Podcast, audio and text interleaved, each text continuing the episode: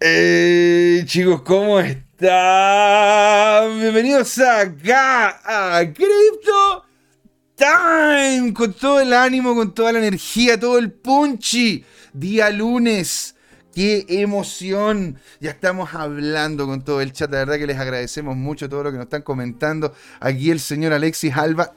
Ah, no, el señor Lavado, sí, que lo conocimos ya en vivo y en directo. Le mandamos un gran saludo, un grande usted, señor. También don Juan, que nos está comentando de que al parecer se ve sexymente un rebote. Ah, no sé, podría ser, ¿eh? tenemos que conversar si es que es un bull, es un bull trap, si es que es un, un rebote del gato muerto, si es que se viene una, un, un, un, cambio de tendencia, porque se han llenado varias varios niveles de compra, ¿verdad? Cracolo está aquí también con nosotros. Hola, muy buenas tardes.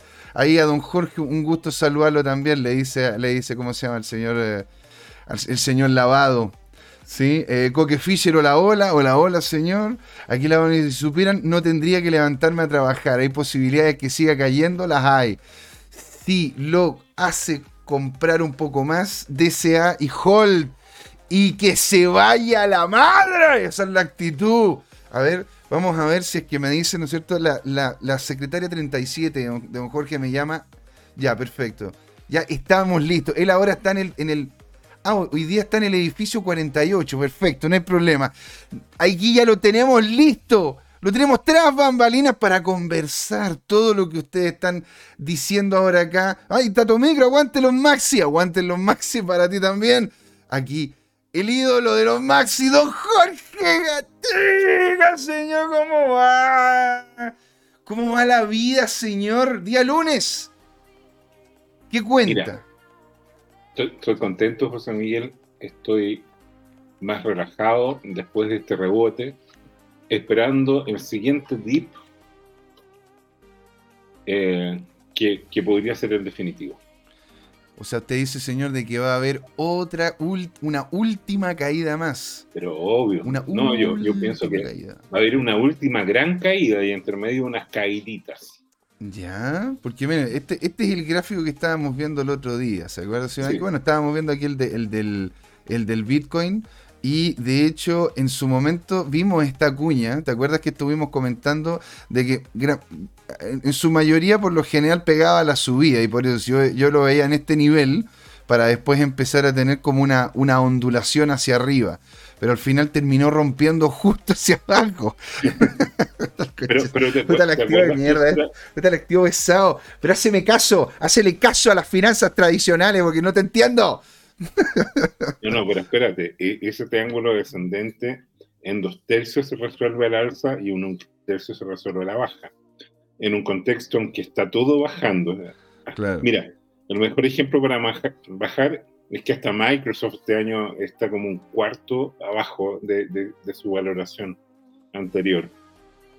¿Y para qué decir Netflix, no? Que, que se cayó como a, tres cuartos, ¿no? O sea, que no es que Netflix no es que se cayó, se sacó Cresti. No, no, pero se sacó. o sea, ¿has visto como esos monos animados que se van cayendo así constantemente por el, por el, por el abismo que, lo, que lo tiene? Eso le pasó a Netflix y perdió cerca del 50% de su valor, no más, por el 60% de su valor en bolsa y perdió una cantidad de suscriptores gigantesca porque terminó yéndose contra los suscriptores en vez de aportar mayor valor. Ahora, hay algo que también, no lo dije yo, ¿eh? lo dijo el tío Elon en, lo que, de que hablaba del virus woke dentro de Netflix. Que realmente hacía poco agradable ver algunas, algunas series y algunas películas que no tenían mayor fundamento que el simple hecho de, una crítica social. O sea, no, no, es que fueran entretenidas. Entonces también, se, por eso también terminó cayendo. Ahora, este rebote, señor, que se pegó justo en esta línea que la tenía, la tenía demarcada, los 18, los 18.036, como que ahí pegó el cuerpo de las velas. ¿No es cierto? Pasó, pasó la sombra, pero el cuerpo aguantó ahí y se pegó una subida de nuevo por encima de los 19.500. Ahora estamos tradeando por los 20.000 nuevamente. Yo lo encontré súper sexy esta subida, pero la verdad que no, no sabría decir. Pero tú sabes que es con poco volumen. Pero total, esa es la cuestión. Eso es lo que te iba a decir. Esa es la cuestión que te iba a decir, pues Jorge. Entonces, porque si no tenéis volumen, mira, eh, una, ¿sabéis lo que pasa con las subidas que no tienen volumen? Es como esa chica que es linda de lejos, pero cuando se empieza a acercar. Oye, por favor, ¿Ah? cambia las metáforas, yo no me quiero ir preso. bueno, a ver, igual un hombre, un hombre que se vea a la distancia atractivo. De, este sexismo, machismo barato latinoamericano. Ah, por Dios. Pero Jorge, yo, he evolucionado, ¿entiendes? Ah, tú estás a otro nivel, tú despertaste, Jorge. Tú estás a otro level, hombre.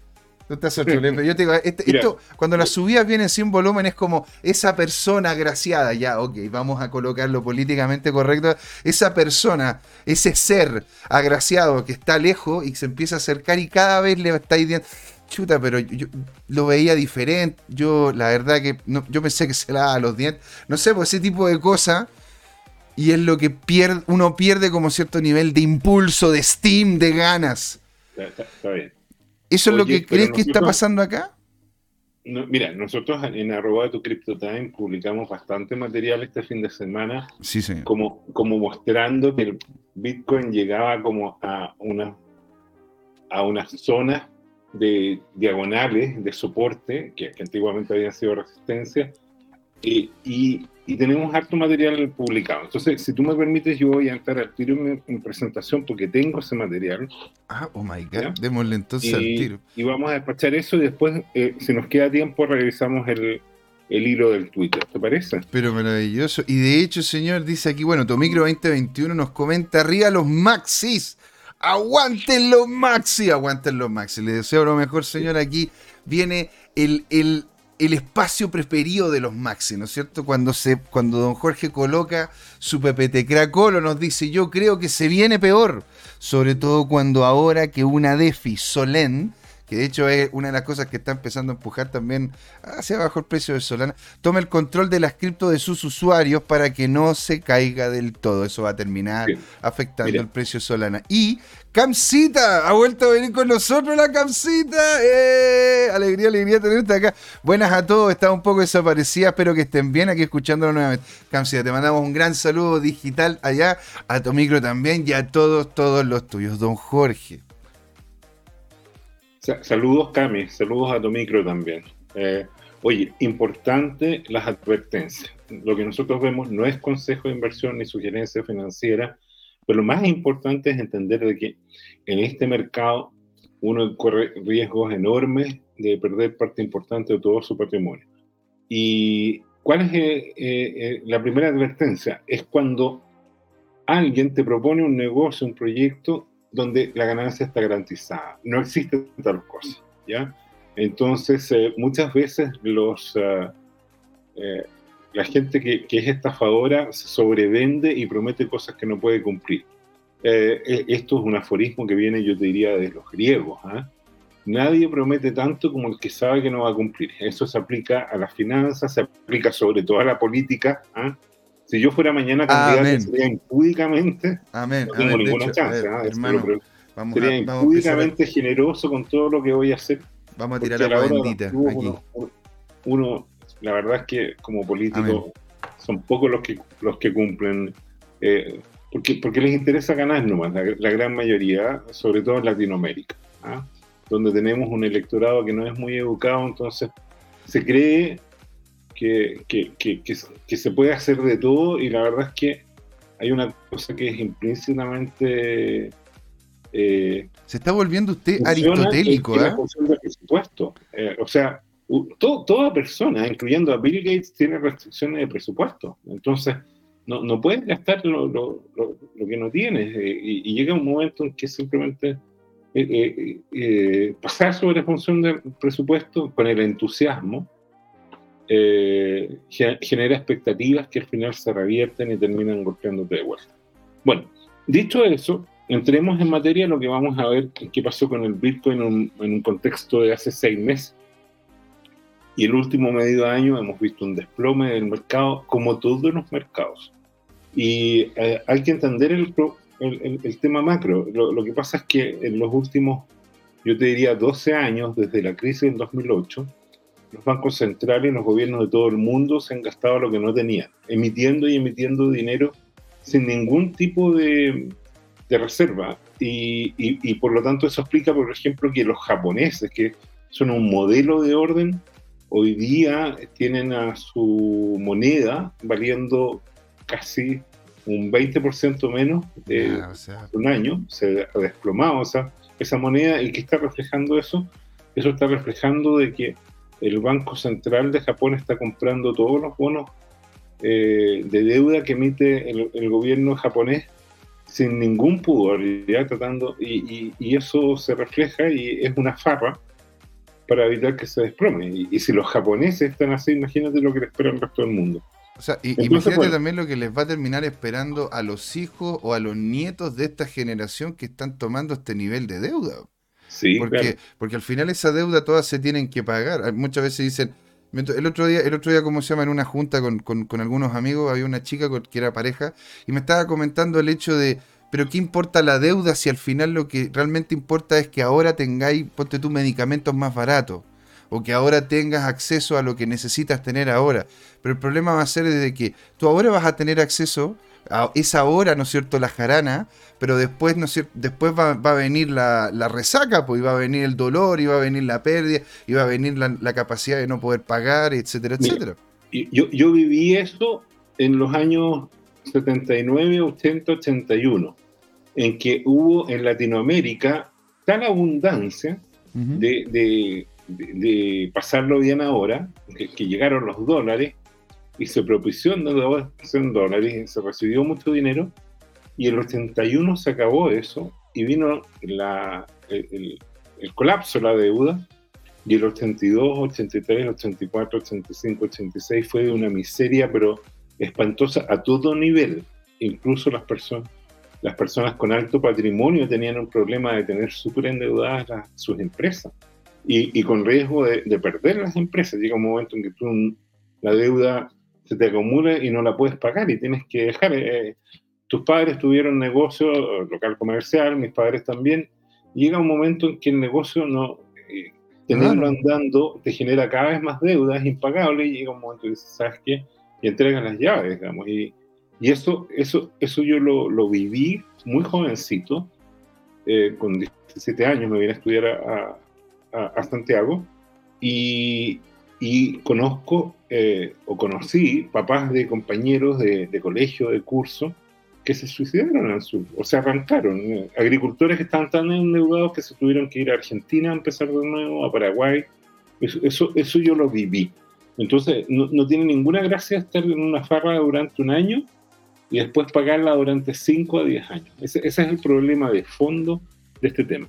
Bueno, volviendo al Bitcoin, mira, el último mes ha sido una corrección importante. La gran pregunta es si esta tremenda caída es lo que se conoce como la famosa capitulación o no, que es como eh, empezar todo de nuevo. Y, bueno, la última semana hubo un colapso importante, hubo una caída importante, se perdió una resistencia importante, que era el all-time high del ciclo anterior, mm. y, y, el precio cayó bajo ese nivel simbólico. Ahora, eh, ¿Por qué es importante que muchas veces sus niveles simbólicos coinciden con niveles Fibonacci? ¿Por qué son importantes los niveles Fibonacci? Porque hay personas y también algoritmos que ponen órdenes de compra y de venta en esos niveles. Entonces, eh, tienen más que un contenido simbólico, es un efecto práctico. Pero el último día, si tú te fijas, hubo un rebote importante con volumen. Mm. La sensación que a mí me da es que, es que Isabela Grande es de los 100.000 Bitcoin que compró CZ. Binance compró más de 100.000 Bitcoin. Eh, y, es interesante, CZ es, es un personaje eh, que sabe de finanzas, ya estaba, este es su, tercer ciclo. Él, él, él, contó que el primer ciclo compró Bitcoin a 600 dólares y los terminó vendiendo, o no sé si los vendió, pero, pero el precio llegó a caer a 200 dólares. Mm es una persona que sabe lo que es como cuando baja el patrimonio.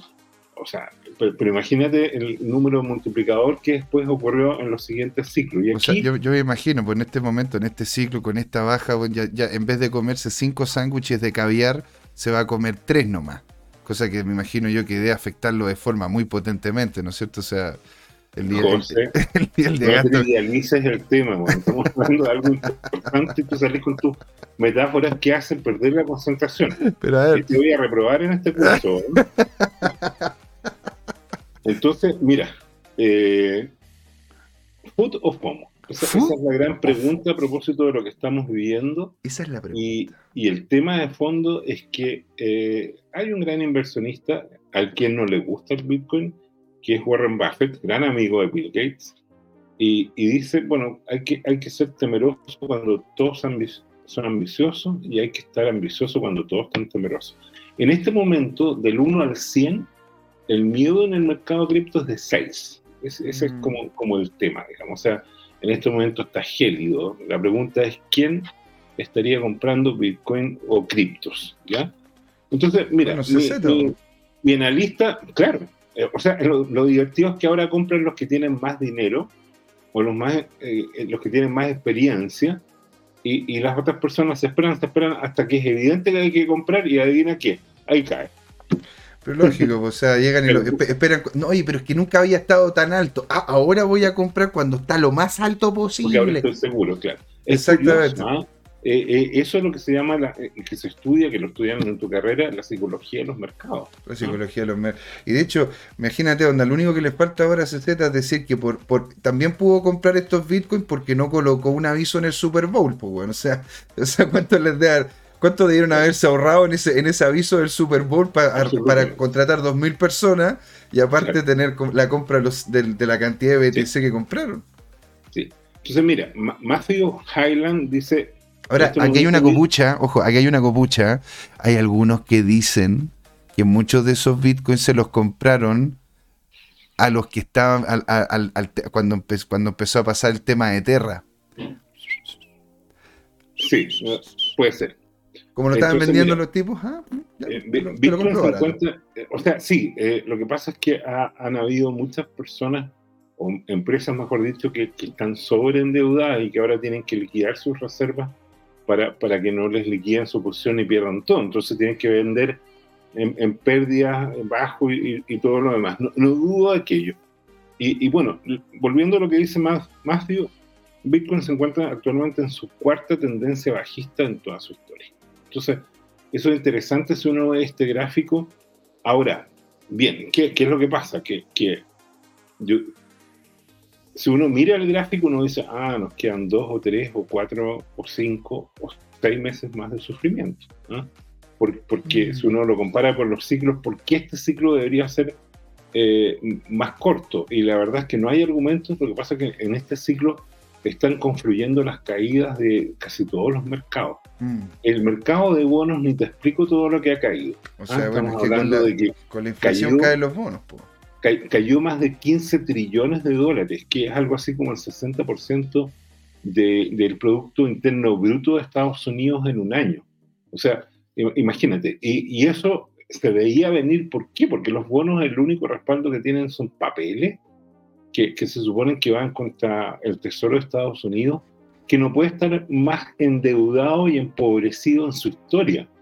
Y, además esos bonos prometen pagar unos intereses pequeños, del 1 al 3, al 4%, en el contexto de una inflación que por lo menos está al doble, la inflación oficial. Claro, y la inflación real podría estar al triple o al cuádruple de eso. O sea, es garantizado que si tienes esos papelitos, eh, es, como poner un depósito a plazo eh, eh, al 1 o 2% anual, que los bancos lo estuvieron ofreciendo acá en Chile. Sumamente. La, la, inflación está llegando del orden del 9 al 10%. Mm. Entonces, eso, eso es importante, ¿ya? Ahora, vamos al tema del food. Y en el food, el favorito mío, tú sabes que lo lleva el capo de las cripto. El capo de cripto. Don, don Cordioni. Y Don Corleone dice, mire, lo que está pasando ahora en 20, en realidad va a seguir cayendo y yo lo veo en 16. Y es bien específico, dice, la banda de precio es 16.000 a 16.250, lo cual no significa que llegando a ese nivel no puede haber un mechazo. Ahora, si ocurre un mechazo, probablemente esa sería la capitulación y ahí sería una especie de borrón y cuenta nueva. Ese es el food, cuentos desde la cripta. ¿Ya? Ahora, de hecho, te estoy buscando acá como una, una, una canción así como más de miedo. Le tengo que canción de terror, lo voy a colocar. Para que, como sombras tenebrosas, tenemos que colocar el, esa música. Búscala mientras tanto, por favor. La canción de sombras tenebrosas. Sí. Soundtrack. Bueno, en el pasado eh, los mercados bajistas tardaron más o menos un año. Este, este es de terror esta, este gráfico, ¿ah? Porque dice, mm. eh, los mercados bajistas de Bitcoin tardaron más o menos un año en encontrar fondos y cayeron 84-86%. Si eso sucediera ahora, de manera afirmada, esto es una idea como podría ser. Y esto, ¿no es cierto?, se proyecta a por lo menos 6 a 8 meses más. Llega hasta el 2023.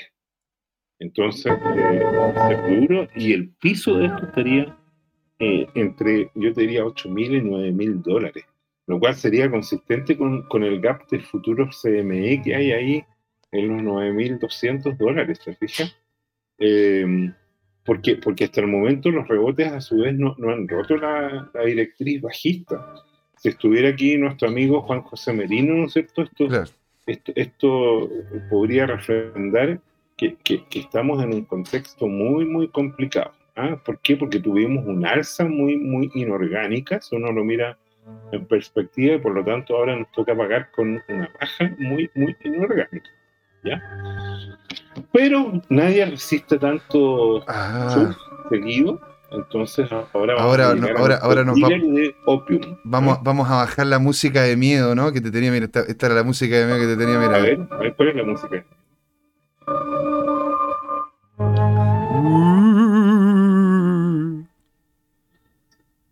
Esa es la música, la música de mío, la música de Cuco. Pero voy a colocarte aquí una música un poquito más, un poquito más alegre, creo yo. Aquí, esta es la, la, de nosotros. I'm always there. ¿Ya? Entonces, ¿qué es lo que se viene aquí, señor, con este momento de el FOMO, que el FOMO, ese FOMO que todos quieren escuchar, ese FOMO que lo piden en la calle. Me encuentro gente en la calle y me dice, ¿cuándo el FOMO de Jorge? Es un opio, Jorge, que la gente está deseándose mucho. ¿Qué es lo que se viene, dices tú? Espérate, es que... Eh, eh, yo te iba a colocar así, en, esta, en esta parte de la sección, cuando hablamos del, del, FOMO, te iba a colocar así como la canción de Rocky. Na, na, na, na, na, na, na, na, No, no, no, pero... Esa, pues, esa es la que estaba colocando, pues, Jorge. Ah, ya. Mm. Está bueno, está bueno, me gusta, me gusta. Ya, a ver, vámonos a la sección del FOMO, señor. Oye, por favor, y, mira, ahí está Barnabas Collins. Barnabas Collins, o sea, imagínate, es que la, gente de repente, los millennials que nos escuchan, deben estar diciendo, ¿pero qué están hablando estos chicos? Bueno, es que a mí me contaban historias de The Dark Shadows, de sombras tenebrosas. Bueno, el FOMO eh, del francés es, lo más superlativo. ¿eh? Dice, Bitcoin se está preparando para un megapump. ¿ya? Y, está a punto de entrar en un nuevo ciclo alcista. ¿Y sabes cuál es el tema del fondo? Porque a uno le dice, ya, nos vamos a, a, la mitad, vendamos todo y compramos la mitad. pero, pero lo que a mí me, me, me, impide hacer como ese tipo de cosas es que todos los indicadores importantes de impulso y todo lo demás están mostrando una sobreventa gigante de Bitcoin. Mm. Entonces Bitcoin es especialista en que cuando todo el mundo está esperando que se desplome, aparece alguien como Elon Musk y compra y larga un ciclo alcista gigante, digamos, y, ahí quedan todos pagando los que estaban incluso shorteando o, definiendo shorts y, y, hasta más grande el rebote. Entonces, eh, eh, ese es el problema de, jugársela a una tendencia. Mm. Y aquí, como te digo, todos los analistas coinciden con una serie de indicadores yo diría son más de 10, eh, desde el costo básico de producir a un Bitcoin hasta eh, las pérdidas, hasta el indicador MRZ y, una serie de otras cosas, en que, aparte de los clásicos que vimos ya con Luis Armando, ¿no? que, que, es el RSI, el MACD, eh, y, en diferentes temporalidades. Y, Ahora, ¿qué, es lo que estamos viendo abajo? Porque aquí, estamos viendo un abajo, ya, okay. donde abajo hay un indicador de los varios indicadores que sigue este matemático, en donde muestra que ese indicador que construyó, que, tiene la cara de ser MRSZ, no lo sé, pero, pero es un indicador que cuando llega a nivel bajo cero, por así decirlo, ¿ya? O, o, toca al cero, cuando a veces es un indicador absoluto, entonces coincide ese indicador con el repunte, ¿ya? Porque como, como, dicen cuando, como, aprenden las guaguitas cuando niños, tú no te puedes caer del suelo, ¿ya? Mm. Entonces te caes nomás, o sea, y te, pegas un... mira, como decíamos con las guaguas, pégate el potazo. Entonces pegas, ¿ah? quedas sentado ahí y ya no puedes caer más. Entonces, ahí empieza a rebotar todo, ¿ya? Y, y, y, entonces lo que él hace es una correspondencia entre el indicador azul, que señaló el mínimo abajo con un óvalo, con un círculo, diría yo, en realidad, y, y, se nota que eso coincide después con el precio, que el precio está arriba, ¿no es cierto?, en esas diagonales tipo, tipo, ¿cómo se llama? Rainbow, con tipo arcoíris, ¿ya? Claro, eso deben ser niveles, por pues, niveles de precio que está colocando. Es como un orden block, pero al final eso es como en, la diagonal para, para ver para ver nuevos niveles. Ahora, mm, yo, yo a mí, a mí una de las cosas que me llama la atención es que, de hecho, el eh, bueno, primero estamos hablando de que es el precio de ahí se ve logarítmico y a la izquierda Sí, lo que estoy viendo al parecer es que ese nivel es de 49 o, no, o 40 y algo. Eso, eso imagino yo que debe ser ah. como el indicativo que tiene este chico para poder ver si es que llegó a rock bottom. Es, es un RSI. Claro. Pero es un RSI multiaño. Ahí está. Ahí, ahora, ahora caigo, ahora caigo, ahora caigo. Ya. Claro, ahora, ojo, RSI multiaño es diferente a un RSI. Eh, bueno, es que uno puede manejar, ¿no es cierto?, las, dinámicas dentro del RSI, lo hemos hablado con Luis Armando. Acá no es que haya un indicador que le esté dando el palo al gato de, forma consistente. Hay gente que crea estos indicadores y uno los tiene, al igual que maquinitas, ir moviendo algunas perillitas para que para que calce a grandes rasgos con lo que estamos viendo en el mercado, o como es que se está moviendo el mercado. Yo imagino que, claro, acá este chico debe tener un RSI modificado en donde el nivel de los 50 es como decisivo para que después exista un rally alcista. Pero está muy bueno, Jorge, porque en realidad estamos literalmente abajo de casi ese nivel. O sea, debería venir ahora una, una ahora, ahora eso, no es rápido, ¿ah? lo que estoy viendo ahí, porque si tomamos en cuenta que esos márgenes de eso, eso, eh, cada, cada cuadradito, ¿ah? si lo, lo, voy a mostrar acá, que no sé si se alcanza a ver muy bien en la presentación, pero aquí cada uno de estos cuadraditos, cada uno de estos rectángulos es un es un periodo de un año. Entonces, tengan en cuenta de que, claro, llega abajo, ¿verdad? Pero para poder empezar, aunque empiece un rally alcista, para que se denote como tal, pasan por lo bajo medio año, una cosa así, medio año, un cuarto de ah. año. Puede ser, puede ser. O sea, lo estaríamos viendo según lo que indicaría esto, ah, y esto ya muy al ojo, Jorge, viendo el gráfico que me está mostrando acá, de que estaríamos viendo este rally alcista eh, como a finales del 2022, inicio del 2023. Vaya, ok. Bueno, eh, mm, pero, pero este sexy Te lo voy a robar. Te lo voy a robar. Es especialista en esto, en, este opium. ¿ah? Lo, hemos visto. Aquí está con mayor detalle Aquí están en la mitad del periodo, te fijas, antes estábamos cubriendo en 2011, 2012 en adelante, es decir, hace, hace 11, 12 años, y aquí tenemos los últimos 6 años nomás, te fijas. ¿Y, qué es lo que señala? Lo que señala, ¿no es cierto?, es el, es el nivel, ¿no es cierto?, de lo que él identifica. Aquí está con... el guacho Black nos sigue ahora, Jorge. El guacho Black. Guacho, qué genial tenerte acá, hombre. Coméntanos ahí en el chat. Queremos saber tus dudas, tus preguntas. Bacán. Bienvenido, señor. Acá, a la comunidad de CryptoTime. Buena onda. Señor, lo escuchamos. Bien, entonces te estaba mostrando este gráfico que también es del mismo francés. Y este gráfico eh, dice, bueno, eh, ya, ya llegamos al, suelo y ahora empezamos a, a superar el suelo. Entonces ahora es interesante porque efectivamente si tú te fijas, ahí está señalado con colores para que hagamos el ciclo. Mm. Y, y, ahora uno esperaría que esto no demore tanto, te fijas, porque ahora el año está separado Entonces yo diría que está señalando que en uno o dos meses ya tendríamos un repunte importante. ¿Ya? Pero este es el francés que viene anunciando esto hace un par de semanas, entonces cada vez cuesta más creerlo porque sale con ese gráfico y el precio se sigue desplomando. Entonces la verdad es que eh, es un poco difícil. En el Twitter le han contestado esto mismo, ya le echaron, en medio en broma, medio en serio, le echaron la caballería encima por esto mismo. Bueno, pero es que nos, pasó, nos pasó algo muy similar, ¿te acuerdas, Jorge, con el Stock to Flow? El Stock to Flow iba pero, pero calzado. Sí. Calzado. Y de repente se descalzó.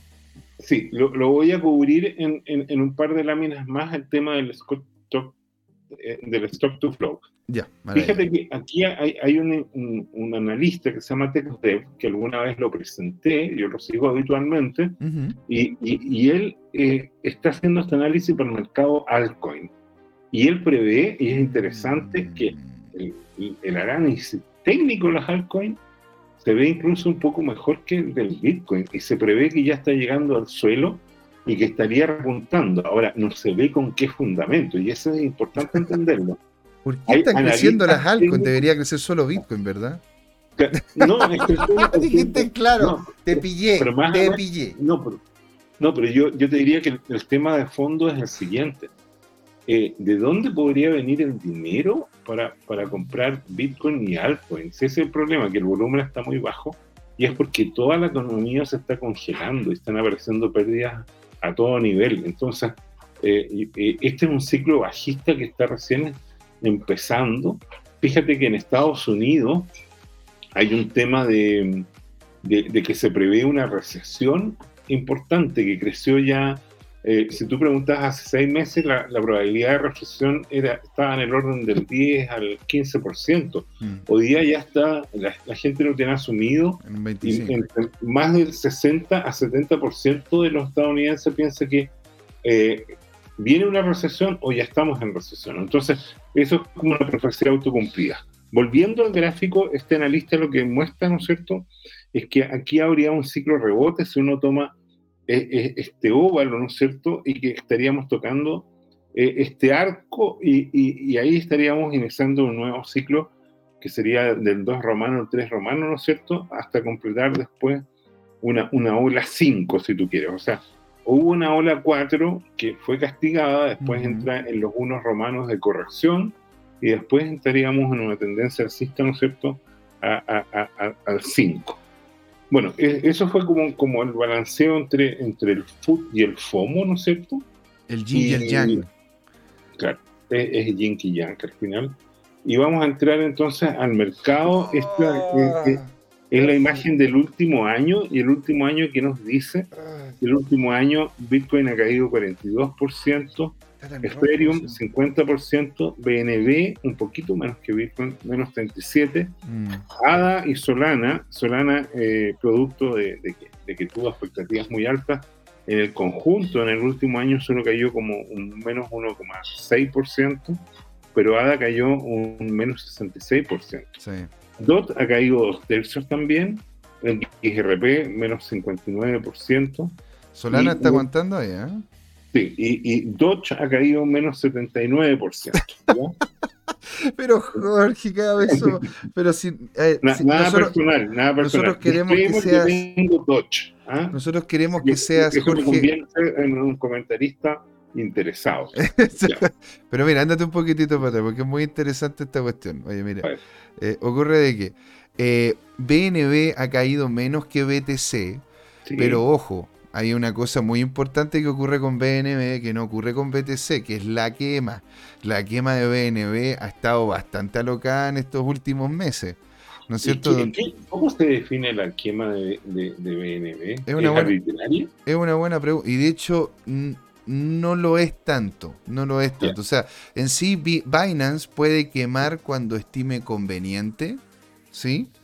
solo que por lo general antes de hacerlo, para que no se vea como, como una como que no se vea como algo medio turbio o oscuro, qué sé yo, hace el aviso unos días antes para que el mercado tenga una idea de que, ah, ya, en, en una semana más va a haber una quema importante de BNB. Ahora, ellos lo hacen de forma recurrente. ¿sí? Parte de las transacciones también se queman y ellos pueden quemar de forma libre y soberana. Y lo que ocurre es que han habido varias quemas nada, menores y por eso mismo me imagino yo que han logrado mantener el nivel de precio porque Binance también ha tenido una serie de dificultades, tuvo una dificultad seria con el tema de los NFT. ¿Te acuerdas que lo comentamos? De que ellos, ellos generaron su propia plataforma de NFT donde tú podías colocar igual o muy similar o parecido a lo que era OpenSea. ¿Sí? Entonces, tú llegas y a través de la misma Binance Smart, Smart Chain podías mintear y podías subir a esa red tu NFT. El problema era que es que, bueno, a algunos, algunos la verdad les fue bastante bien comprando esos NFT, pero habían otros NFT que eran de Binance. Una cosa es que hayan, yo hago un NFT y lo subo a la red de Binance. Y otra cosa es que Binance haya creado unos NFT. Porque supone que iban a entregarte mayores beneficios, iban a bajarte los costos de transacciones. Había una serie de cosas que era la, promesa, pues, ¿no es cierto? ¿Para qué estáis comprando esta cuestión? Si no, no hay algún beneficio detrás. ¿No es cierto? Y lo que ocurrió fue de que ellos cortaron el, sistema de NFT, los NFTs que habían vendido, que algunos costaban bastante, bastante, algunos incluso hasta miles de dólares, y dijeron, no, se cierra esto. Y se cerró en donde tú para poder obtener un futuro NFT que te van a pasar ellos, tienes que quemar el tuyo. Y al quemar el tuyo, entras como a una tómbola, como a una, como a una lota, en donde, en donde te pueden salir algunos que cuestan 2 dólares, como 5 dólares, como 10 dólares. Pero ten en cuenta una persona que compró uno a 1000 dólares y le dicen, quema ese NFT que vale, porque ahora valen cero. Y nosotros te vamos a poder. ¿Qué quieres que te diga? Muy, muy turbio todo este tema de los NFT, pero bueno, no me sorprende. Bueno, y bueno, ahí XRP, aunque haya, aunque ha estado afectado de, fuerte, fuerte manera, ha estado afectado de fuerte manera este último tiempo, la verdad que está saliendo adelante con lo que es el juicio ante la SEC. Y fíjate, lo loco, mira, lo loco es que no es que esté ganando y esto es lo que a mí me hincha un poco las pelotas, ¿me entendí? O sea, me, me hincha a mí como persona. Porque digo, a ver, este tipo este, este, está, están ganando afuera de la corte, porque tienen todos los datos para poder decir, ¿no es cierto?, de que la SEC hizo una cochinada. Pero lo que, lo que tienen que hacer ellos ahora es luchar para que les permitan a ellos colocar esas evidencias encima de la mesa. Es como que, eh, es como que ah, empezó el juicio, encontraron justo ahora, después de que empezó el juicio, el chaleco del, asesino en el lugar donde habían asesinado a la persona, pero no, pues ya, no, no es que no lo podéis traer el chaleco porque, no sé, el chaleco pasó dos días ahí en vez de uno.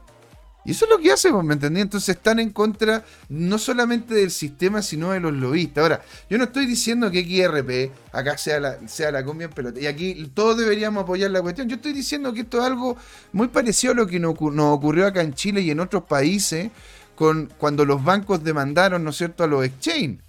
Y, los exchange hicieron una contrademanda porque claramente los bancos los habían, les habían cerrado las cuentas. ¿Y cómo es que al final se terminó perdiendo eso? Por el mero hecho de, las triquiñuelas más que la evidencia empírica. Entonces XRP tiene evidencia empírica como poder hacerle frente, pero hay que ver si es que le dejan o no le dejan pasar la información. Si ustedes están, si nos están escuchando y están y, saben algo de este tema, ¿no es cierto? Cualquiera está escrito, comenten, no, queremos escucharlo. El chat está, como medio lentejuelo. Coño, queremos escucharlo, queremos tener interacción con ustedes. ¿Ustedes creen que BNB va a seguir vendiendo? ¿Creen ustedes que BNB va a seguir quemando? ¿Qué es lo que va a terminar pasando con USDT, Jorge? Porque USDT ahora va a pedir que cerca de 15 instituciones diferentes le puedan hacer una auditoría a cuáles son las capacidades que ellos tienen de hacer frente a los tokens que tienen dando vuelta. ¿Qué dices tú, Jorge, referente a eso? ¿Le creemos o no? desconozco ese tema, José Miguel. Es que es, un, es un temón porque en definitiva, si es que no pasa eso y realmente encuentran de que UST, USDT no funciona, esto podría ser hasta mucho peor. Y si es que llega a funcionar, podría solventar la, la, subida que se viene ahora.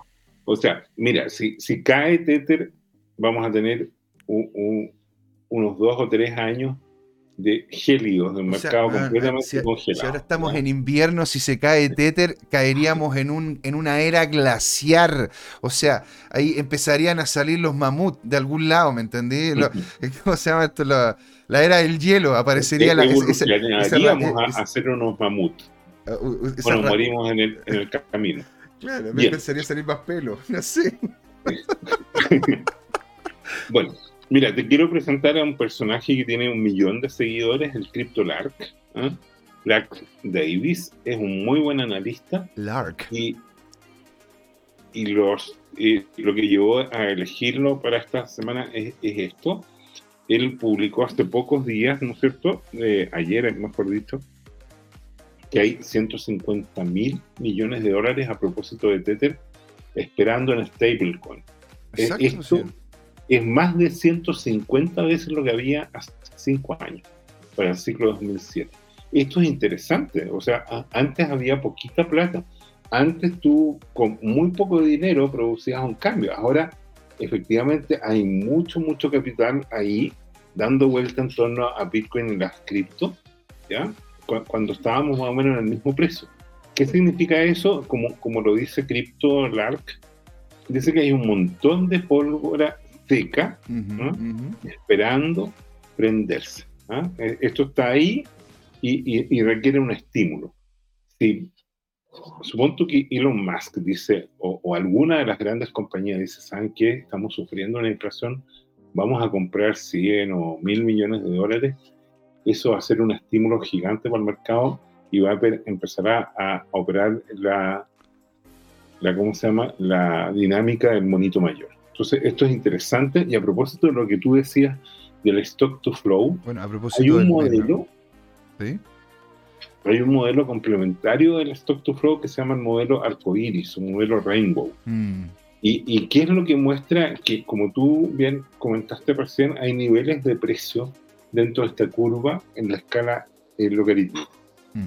Y estos niveles de precio que están dando cuenta de que eh, han habido ciclos en que esto ha llegado al nivel superior, incluso lo ha roto, y después vuelve como a la normalidad, llega hasta un nivel más bajo, que uno lo puede interpretar como que es el precio del Bitcoin en oferta, cuando está más cercano Black al nivel. Friday, en Cyber Monday. Claro, entonces eso está ahí eh, en, la zona lila o celeste o, o, calipso o azul, como quieras describirlo y, estaríamos eh, rebotando en este tema. Entonces, ¿por qué es interesante verlo en la perspectiva? Porque uno ve que esta curva o estos niveles definen una especie de diagonal o, curva en este caso, en la cual cuando el precio toca ese nivel, las personas o los algoritmos o una combinación de ellos se da cuenta de que, de que llegó como a un punto crítico de, precio mínimo y que de ahí va a rebotar, entonces empiezan a comprar y se empieza a mm. generar la demanda de nuevo. Y aquí claramente lo que tenemos, ¿no es cierto?, es que estamos en los niveles bajos. Yo pienso que vamos a, vamos a rebotar por lo menos 2, 3, 4, 5, 6 meses en esos niveles bajos y que hacia el final de año estaríamos teniendo un, crecer a nivel superior y un, repunte en el precio. Yo creo que eso es interesante. Y, bueno, lo quise traer como, como, como el elemento de, análisis. ¿ah? Yo creo que es pedagógico mirarlo así. Y mirarlo en esta perspectiva también te, te, dice, eh, te orienta para, para las estrategias que uno va construyendo de inversión. ¿ya? Vamos al meme. El meme es muy interesante, ¿no es cierto? Cuando, cuando, cuando tú llegas a un máximo y, se pega una subida, en este caso 230. buenos memes, güey. Yo, yo, yo, yo desearía haber comprado antes. Lo divertido es que ahora que estamos más barato que nunca, el meme dice, no, esto es una estafa, yo no voy a comprar. Entonces, eh, eh, esto de psicología, ¿no es cierto? Entonces ahora uno dice, mira, no, pero es que rebotó en 20 mil. José, hay ¿te gustaría, en vez de comprarte un Bitcoin a, a 20 mil dólares, te gustaría que cayera a 10 mil y te compras dos? Sí, seguro. Llega a 10 mil y está todo el mundo esperando y dice, no, mejor va a caer a 5 mil y ahí compro cuatro. ¿Te fijas?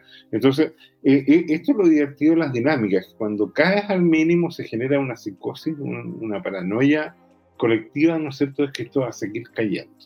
Y la gente con más experiencia como CZ va y compra una, una, cantidad importante. Entonces el precio se estabiliza, de ahí en adelante empieza a generarse demanda, crece y aparece un poco la, fiebre por comprar, ¿te fijas? Y en ese contexto, lo, mismo, eh, la Lina Saigen, ¿no es cierto? Esta alemancita diseñadora, que ilustra la psicología de los, de los que no tienen eh, los que no tienen Bitcoin cuando, cuando el precio, ¿no es cierto?, naranja es el precio del Bitcoin cayendo. Dice, por favor, baja más, le dice el, el, que no tiene moneda. El, el, que, el que acaba de comprar un Bitcoin, que es novato en el cuento, dice, por favor, sube. y, el Bitcoiner, y el Bitcoiner dice, por favor, quédate aquí, bajito, hasta que me paguen el siguiente cheque, ah, mi siguiente salario. Porque el holdero, porque es el holdero, ¿me entendió, no? Es un Bitcoiner, un Bitcoiner completo. ¿ah? Bueno, aquí tu micro 2021 estaría, estaría contento porque hay, hay full maximalista. Así que qué notable, señor. Ahí, ahí usted terminó ya la presentación. Nos vamos al conversatorio. y de hecho, Jorge, te quería mostrar esta noticia, pues, ¿vale?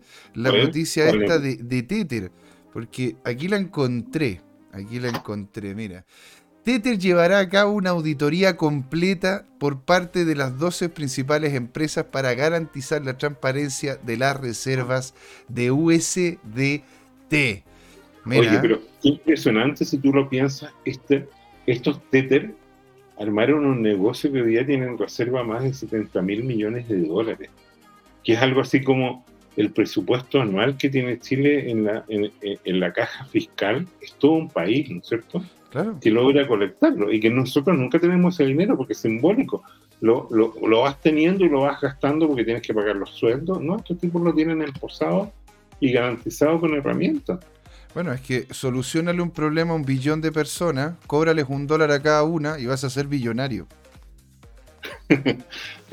Sí, es, como el tema de venderle una manzana diaria a, mil millones de chinos, ¿no? Claro, o venden, un alfiler a todos los chinos que existen, ya te hiciste millonario, no, no hay mucho que hacer ahí, la verdad. Bueno, si te permiten y te dan la, te dan el pase el partido, el partido correspondiente. Bueno, esa es otra cosa. es otra cosa. Entonces, de hecho, los vendedores en corto, y es una de las cosas que está pasando, yo tengo amigos que están en corto con Tether, lo están esperando ahí. Sí, sí, pues lo están esperando ahí, están diciendo, ya está cosa a caer. No entiendo, no entiendo mucho cómo, cómo Tú, tú, puedes shortear a Tether que es un stablecoin, pero con apalancamiento, porque si no, ¿qué sentido tiene? Porque sí, porque se mueve poquito. un 1% o un 2%. Lo así con los futuros, pues. Te metía, bueno, a ver, la forma más fácil de hacerlo, ¿no es cierto? Que, sobre todo si es que si es que hay alguien hay, alguien acá, no sé, porque quiera que quiera aprender cómo hacer shorteos sencillos, es literalmente... No, no, no, enseñes eso, expliquemos que son muy peligrosos. Bueno, a ver, bueno, todo es como decir, bueno, a ver, cuando, cuando un cirujano ha hecho muchas, muchos ha, solucionado muchas apendicitis, ¿verdad? Y, ha eliminado muchos apéndices, claro, eh, eh, eh, es una operación, por lo tanto tiene su riesgo, pero después con el tiempo se va haciendo cada vez más, más sencilla, porque va, va logrando memoria muscular, ¿verdad? Al igual como los deportes o al igual que cualquier cosa. Entonces, a ver, para mí, si es que yo quiero pegarme un chorteo, sobre todo con monedas que son súper tradicionales como el Tether, ¿Me entendí? Porque el Tether ya podríamos decir que es tradicional porque lleva harto tiempo andando, hasta ahora ha funcionado relativamente bien, ha tenido unas caídas no menores, pero se ha recuperado. Es una empresa que hasta ahora ha mostrado dinámicas serias, aunque nunca mucha información, por lo tanto siempre es bueno mantenerla ahí como a un brazo de distancia. Es como, es como, yo ocupo Tether, sí, pero yo no holdeo Tether. ¿Sí? Yo, yo podría llegar y holdear, Jorge, no sé, DAI, podría holdear, incluso podría estar más seguro con PAX o con BUSD. Ese sería yo, ¿ah? Ese sería yo, esto soy yo, Alan.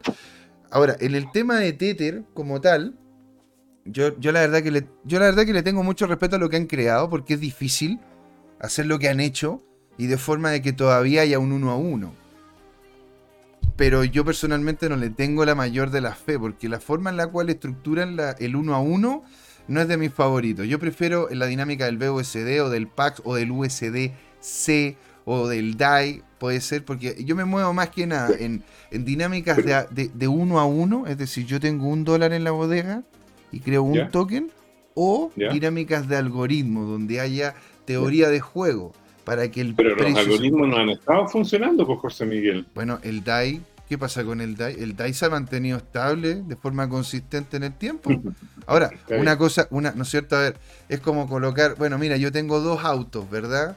Tengo este auto de, la, de una marca que recién acaba de salir y este auto que ya lleva 100 años en la industria. Un Mercedes contra, no sé, un Chuan. ¿Me entendés?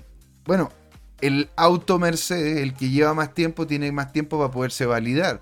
Y es lo que, lo que está haciendo DAI, que se ha mantenido de forma consistente y de muy buena manera en el precio que corresponde, que es un dólar. Ahora, yo tengo amigos que están haciendo, y, es el inicio de la conversa, yo tengo amigos que están haciendo sorteo en este momento de, de, Tether. ¿Y cómo se hace? No es tampoco tan complicado. Uno se, uno se mete, ¿no es cierto?, a los futuros de, de Binance y uno puede, uno puede colocar, al, igual como uno coloca los futuros en BTC, uno puede colocarlo al futuro en Tether. Y vais viendo cómo se va moviendo y vais colocando posiciones.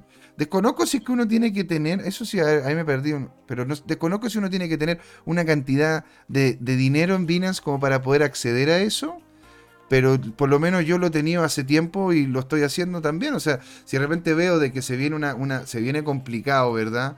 El tema de cripto, bueno, la gente va a tender a ir al dólar o va a tender a ir a una moneda estable. Por lo tanto, si hay, hay menos de algo, ese algo sube de precio. Por lo tanto, yo me, yo, de hecho, cuando empezó, empezó a caer el Bitcoin, yo me coloqué pequeñas posiciones apalancado, pero, pero eso lo hago yo, no necesariamente lo tienen que hacer ustedes. Yo me apalanqué por poco, por no sé, por, por, por, ¿cómo se llama? Por 10, por 20, por 50, ¿no es cierto? Y así, eh, con pequeñas subidas que tenía el Tether, yo sacaba un corte, sacaba otro corte y ta, ta, ta, ta. ¿Qué se puede hacer? También, lo puedes, también se puede hacer en algunas plataformas de DeFi, ¿sí? Uno puede incluso hacerlo hasta en, eh, en PancakeSwap uno puede apostar, entre comillas, a la baja o al alza de un activo que esté dentro de la red de Binance, la, Binance Smart Chain, y claramente hay, varios, hay varios Tether ahí dando, dando vueltas, pues Jorge. ¿Te das cuenta? Pero mira, esto la verdad que yo lo encuentro bueno, porque independiente de que a mí no me guste el Tether, no me gustaría que se cayese. No sé si me explico. Sí. ¿Hay alguna... dime, dime. Pero puedes mostrar eh, USDT a propósito de, de, stablecoins. ¿Lo tienes en Binance? Porque, porque eh, se está previendo que esa moneda se va a despegar de la paridad.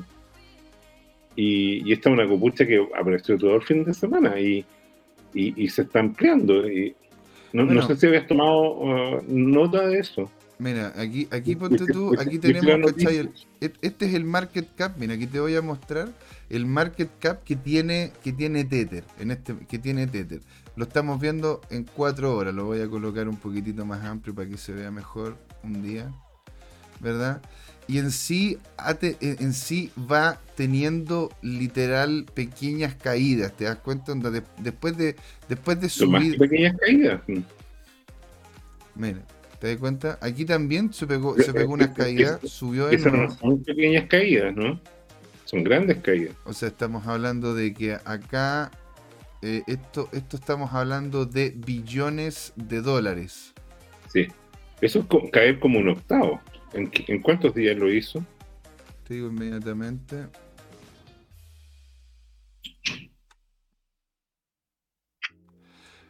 cayó un 12,33%, pero esto estamos hablando del market cap. ¿Qué es el market cap? Es la cantidad de ese token o de ese activo que está dándose, que está dándose vuelta y a cuánto equivale cada uno de esos activos.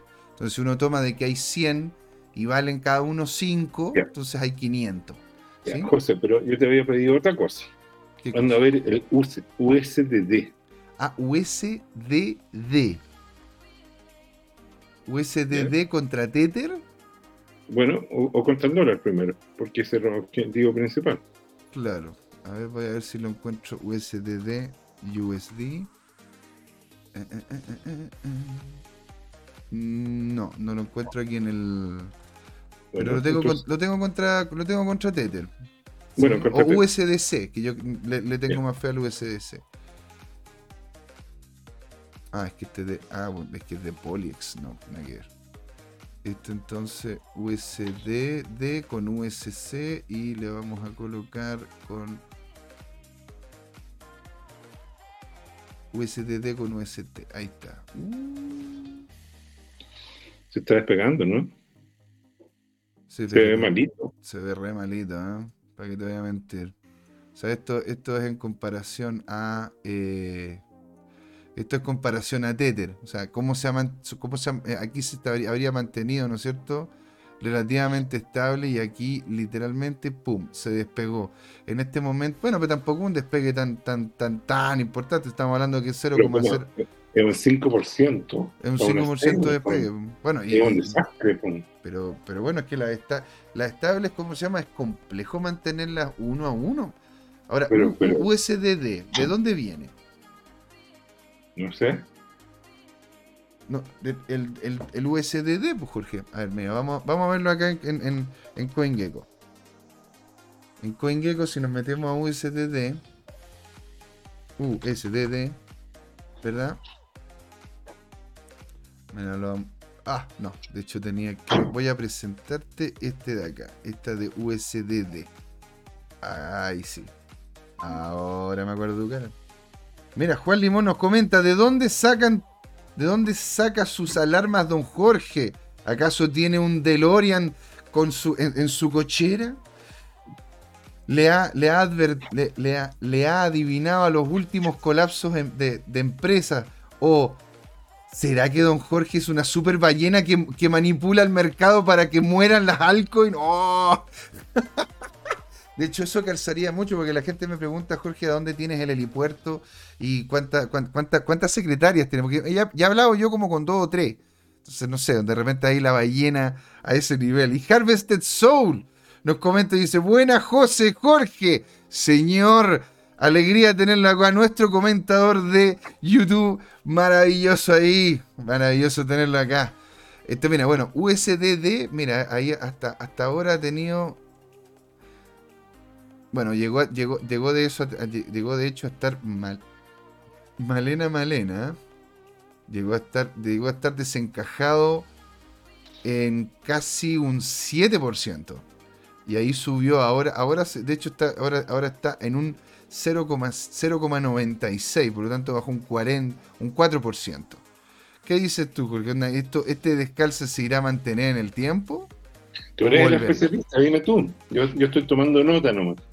Tú estás tomando nota, me tiráis una cripto que no había revisado para después decirte lo que, lo, que va a pasar con ella. me estás colocando en un poquito, en un canal. escúchame, no, tienes que resolverlo. Ahora te puedes, te, ir al, al break y al break investigas en, tus herramientitas, digamos. bueno, Aquí, aquí como se llama, estoy, aquí estoy viendo de hecho la página, dice Over Collateralized Decentralized Stablecoin. USDD es un protocolo, bueno, de hecho le vamos a cambiar, le vamos a cambiar ahí para que se pueda leer en español. Tiene como objetivo promocionar la industria la cadena de bloque un sistema de moneda estable, pero lógico, pues si una moneda estable, pues. A ver, en comparación a relación de garantías. Ah, la cadena diagnóstico USDD circula en Tron, Ethereum, BSC y otras redes, ¿no es cierto? La cadena utilizada para cruzada de BitTorrent similar a TRC20 USDT. Ah, pero esto, ellos lo, basaron en Tron. Bueno, claro, pues les conviene, porque así también es, fácil de poderlo integrar a otros exchange. Mira, mira, le voy a pegar una mirada. Y haciendo, señor, las 7.10 de la noche, ¿no es cierto? Nos vamos a pegar la primera parte, nos vamos a pegar la primera pausa minúscula, pequeña. En la segunda parte, señores, vamos a venir con todo y vamos a venir con Alonso Moyano y que vamos a conversar qué es lo que está pasando con el criptorublo. Está, este, estos pagos que está haciendo Europa por el gas, por el gas ruso eh, van a terminar afectando a las cripto y otras cosas más que tenemos que conversar porque hay mucho más esto sigue. Esto es Crypto Time. ¿Por qué, Jorge? Es hora de hablar de criptos y de bitcoins y de USDT. Y de USDT. Ahí nos vemos, ¿eh? no se vayan, los queremos mucho. Hola amigas y amigos, en este intermedio les queríamos recordar que esta comunidad CryptoTime la hacemos todos. Así que siempre invitados a nuestros canales de difusión en Twitch, Twitter, YouTube, LinkedIn y Facebook. Búsquenos como CryptoTime, con y latina, así, latinos como nosotros. Los esperamos para intercambiar información, hacer nuevos amigos y conexiones en este hermoso mundo del blockchain y las tecnologías descentralizadas. Suscríbanse para estar conectados y saber sobre nuevos episodios. Un gran saludo de Jorge Gatica y José Miguel. Ahí nos vemos. ¡Ey! Bienvenidos acá de vuelta a Crypto Oye, ¿sabéis que está como, está como helado, weón? No sé, sentí como una... pero, pero, pero, ¿qué pasó? Don Alonso, weón. Alonso, weón, está, helado, weón. Está casi como frío. Está, no, weón, mira, estoy, estoy ya debajo del agua, weón. De hecho, me estoy mimetizando con los Atlantis. Eh, ya el barco se hundió, weón. Hay algunos, que, hay algunos que están diciendo que fuiste a buscarle el, pendiente a Rose. Está, está ahí en el, el Titanic, weón. Oye, ese, ese, ese pendiente vale más que toda la capitalización de Bitcoin, weón. Ahora, weón, puta con lo que cayó. Cago en Dios, tío. Don Jorge, una pequeña introducción mínima, mínima para la gente que vaya conociendo, ¿no es cierto?, aquí Alonso, si no lo llega a conocer y le damos de lleno a la conversa, que hay mucho que hablar, hay mucho que hablar. Bueno, eh, Alonso Mañano es un hombre de negocios, eh, él eh, tiene varias empresas, una bastante tradicional que es el agua purificada, pero también ha sido un socio eh, de la Asociación Bitcoin Chile, muy cooperador, nos ha ayudado a organizar varios eventos, evangeliza, es una persona muy, muy movida y es un agrado tenerlo eh, en su sección habitual de comentarista trader. Maravilla, huevo. Excelente. Y ahora, ahora, ¿qué ocurre con este frío, weón? ¿Hasta cuándo este frío? Porque, a ver, eh, hemos estado viendo de forma consistente, Alonso Juan, de que de hecho los orden block, weón, que, que, colocamos, me acuerdo la última vez que te tuvimos, ¿te acuerdas? Se han respetado full, se han respetado súper bien. De hecho, me voy a mostrar acá. Pero a eso, a eso, brother, que vuelvo a lo mismo, volvemos a lo mismo, de que tanta estrategia llega a ser ridícula. Llega un punto de la ridícula de la estrategia. ¿Por qué Porque si, si nos vamos al lado filosófico del trading, el trading es una matemática igual a cero, entonces es 100% especulativo. Bitcoin podría ser la mejor tecnología del mundo, pero si a todos los bitcoins se le ocurre vender un día, lo desploman igual. Por tan, por, puede ser espectacular. Pero aún así eso puede pasar en las acciones, puede pasar en la política, puede pasar en el mundo bursátil, en todos lados.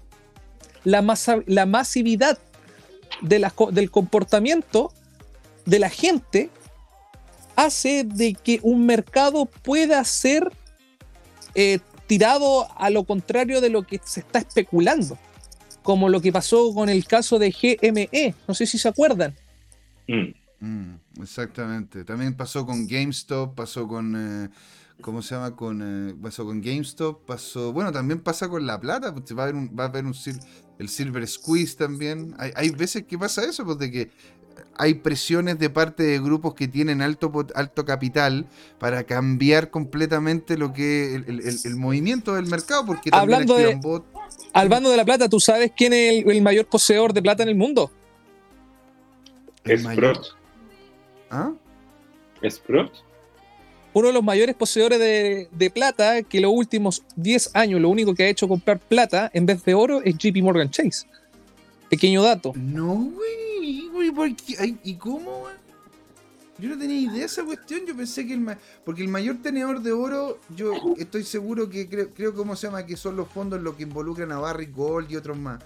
Barry Gold, pues, claramente. Sí, pero, pero ponte tú, pero pero plata yo no tenía idea que JP Morgan estaba metiendo manito ahí, pues, weón. Mira, no sé si ustedes se acuerdan que en el año 2017-2018, bueno, por los bancos de prestigio a nivel mundial, eh, se contactaron conmigo que querían hacer una compra de 280 mil Bitcoin. Te estoy hablando de esto en el año 2017.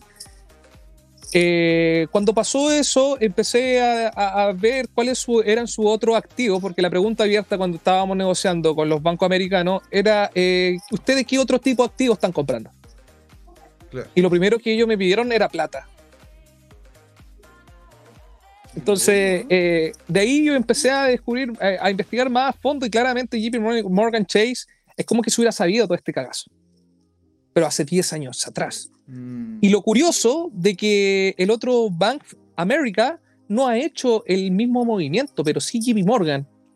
Como, como un poco de conversación especulativa como son todos los traders. Mm, sexy porque imagínate si que estamos hablando que estos buenos están buscando plata, porque yo entiendo, ¿no es cierto? Y esto, Bitcoin y plata. Bitcoin y plata. JP Morgan Chase estaba buscando Bitcoin. A nosotros nos contactaron como a fines del año 2016, me acuerdo. Querían hacer la primera compra de, de 280 mil Bitcoin, 130 mil Bitcoin y querían comprarme 52 mil Bitcoin más.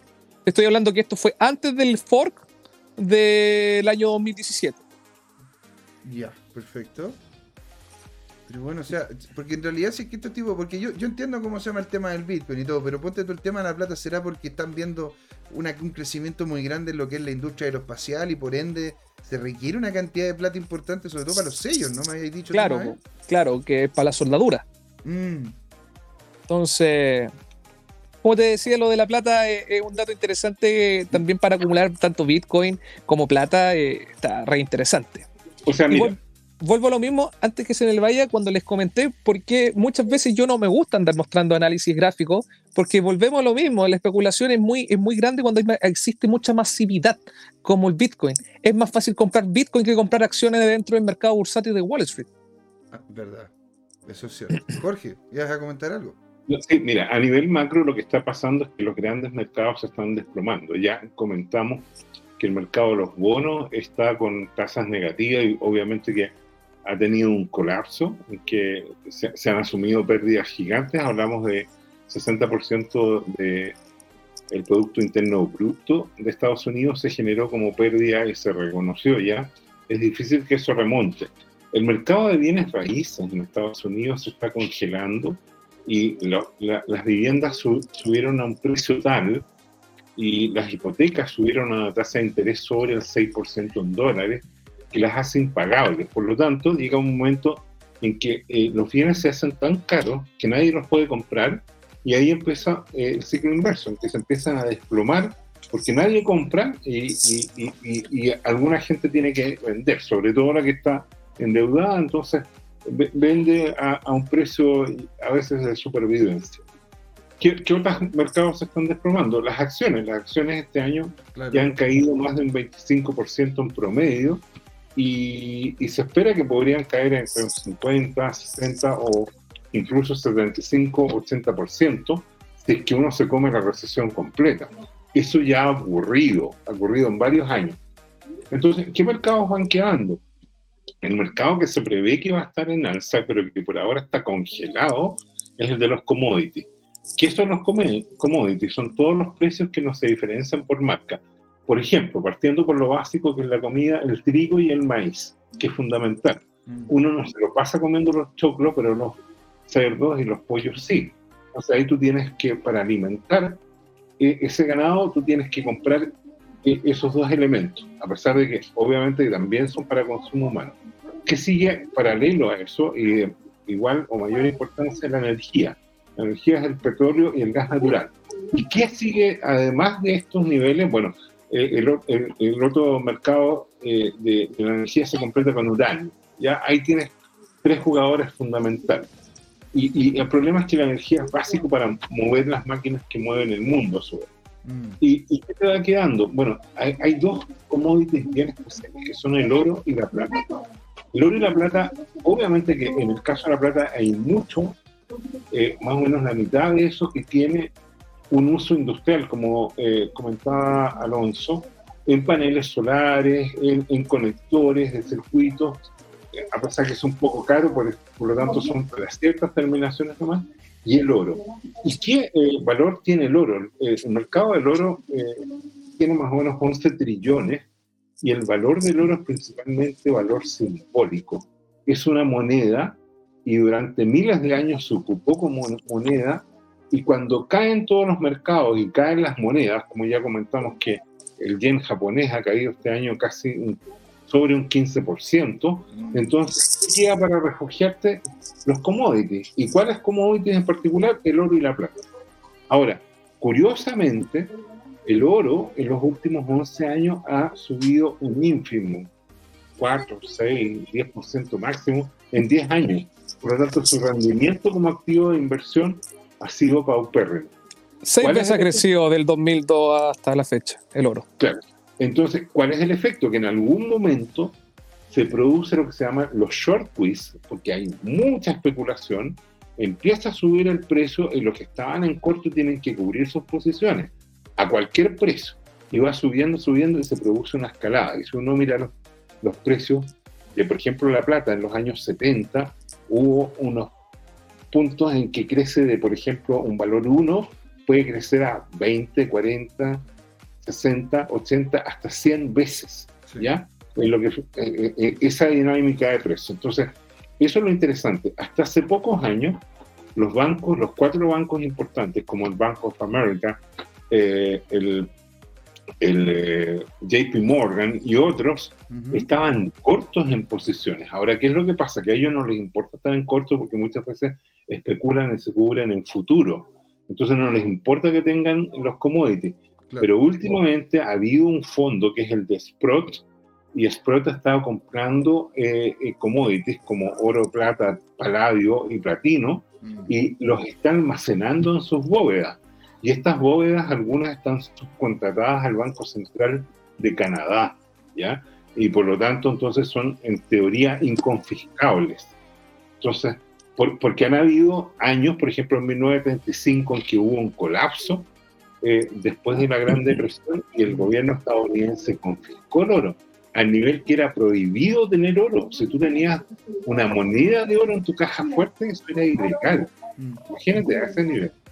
Tenías que venderlo a precios subsidiados naturalmente al Estado norteamericano para que tú veas qué es lo que ocurre en, en tiempos complicados bueno, también, pues imagínate, e, e, esa fue la segunda vez que el Estado americano había confiscado algún tipo de metal que se podría considerar precioso. La primera, la primera vez fue durante la guerra, durante la guerra civil americana, en donde se confiscó plata y se confiscaron, se confiscó mucho acero para poder crear el armamento y, y, Fue Abraham Lincoln, ¿o no?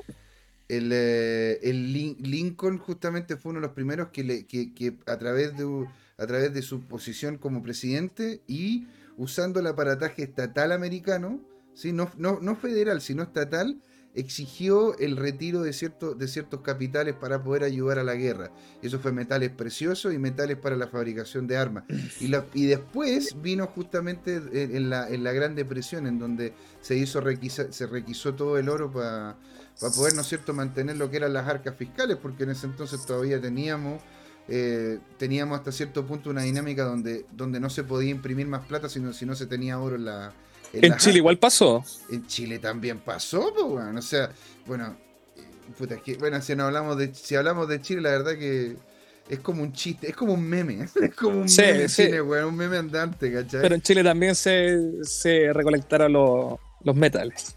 bueno, ha pasado en varios, en varios momentos. Entonces, ahora la pregunta es, en este momento con estos niveles de precio, si es que estamos viendo de que ya por lo menos los exchanges están haciendo compras importantes como Binance, estamos viendo que institucionales siguen haciendo compras importantes y que incluso con, aunque no, los institucionales no están haciendo compras importantes, están obligados a comprar. a ver, explícate, un poco, explícate un poco esa cuestión. ¿Por, qué, ¿Por qué, como se llama, tendrían ellos que estar obligados si en definitiva una de esas no es el mejor momento para poder comprar? Si hagamos la matemática simple, Bitcoin llegó a costar 69 mil dólares prácticamente, ¿cierto? Sí. 69, 69 divídelo en 2. ¿Cuánto te va a dar? 38. No, 34,5. 34,5. Entonces, cuando una persona dijo, ah, ¿sabéis que Bitcoin bajó un 50%? Ahora es bueno comprar. ¿Por qué? Porque ya Bitcoin había sufrido un crash, ya de cuánto, de un 54%. Entonces, ¿cuál era la, óptima compra de nivel institucional? El de rango entre los 30.000 a los 35.000. Ese era el rango institucional, hablemos de chartismo, estos, estos tipos que están de corbata en Wall Street ahí tirándose sustancias, quién sabe. Ah, ¿Cachai? Exacto, ese tipo. Esos mismos tipos que están así prácticamente, weón, que decían, aquí me gano el bono del 2 millones de dólares aquí en el fondo de inversión, voy a tener mi Lamborghini, a fin de año voy a comprar en 35 mil dólares. ¿Y qué pasó?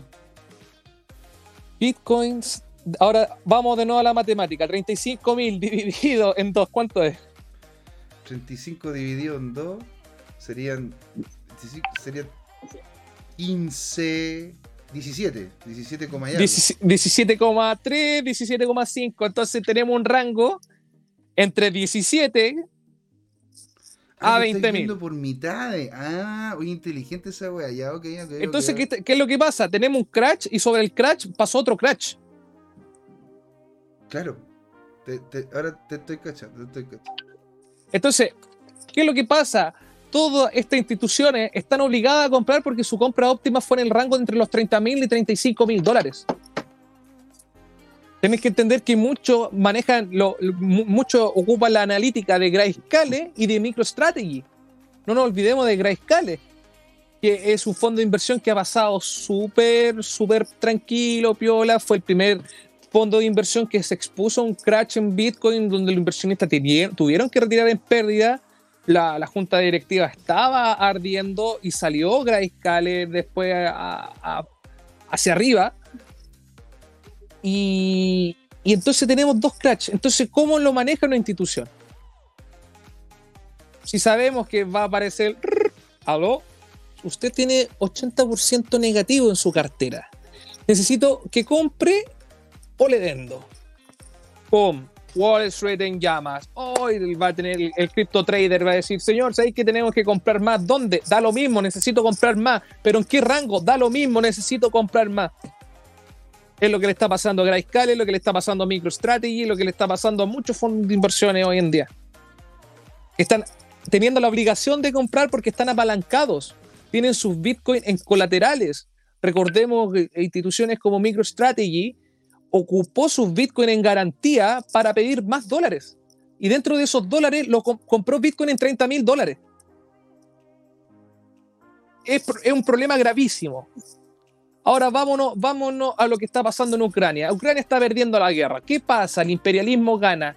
¿Qué es lo que genera cuando un imperio gana? Desconfianza global. ¿Qué es lo que va a pasar? Los, her- lo- lo- lo- lo- los mercados americanos se van a ir con los americanos solamente, los europeos con los europeos, los europeos que se coman la mierda solo, como ya lo está haciendo Estados Unidos, eh, los europeos se están comiendo la mierda por el tema del gas. Es cuático ese tema también. ¿ah? Entonces, eh, eh, ent- entonces eh, eh, eh, si nos vamos a un crash por sobre crash, ¿qué, ¿qué hacen los fondos de inversiones? Van a tener que poner más dinero, van a tener que llamar a la junta directiva, van a tener que llamar a sus socios, ¿sabe qué? Eh, tenemos que hacer un aumento de capital, ¿de cuánto? De 600 millones de dólares, porque si no, nos vamos a ir todos a quiebra. ¿Para qué? Para que el ratio nuevamente aguante otro crash. Pero eso se va a significar inyectarle mucho dinero al mercado, que por un lado es bueno, pero por otro lado, ¿qué es lo que va a pasar? Que el ratio de margen de compra de los fondos de inversiones van a bajar y si los ratios de fondos de inversiones bajan, significa que van a, cuando suba Bitcoin a los 30 mil dólares, en vez de, una, de un soporte, lo van a transformar en una resistencia.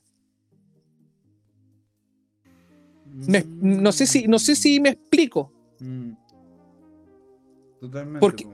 Porque recordemos que ahora el orden block se está respetando y cuando el orden block respeta, el mercado o el banquero, llamémoslo así, va a tener que, majar- va a tener que él marcar su próximo techo. No lo marca el chartismo, no lo marca la gente, lo marca la institución en sí.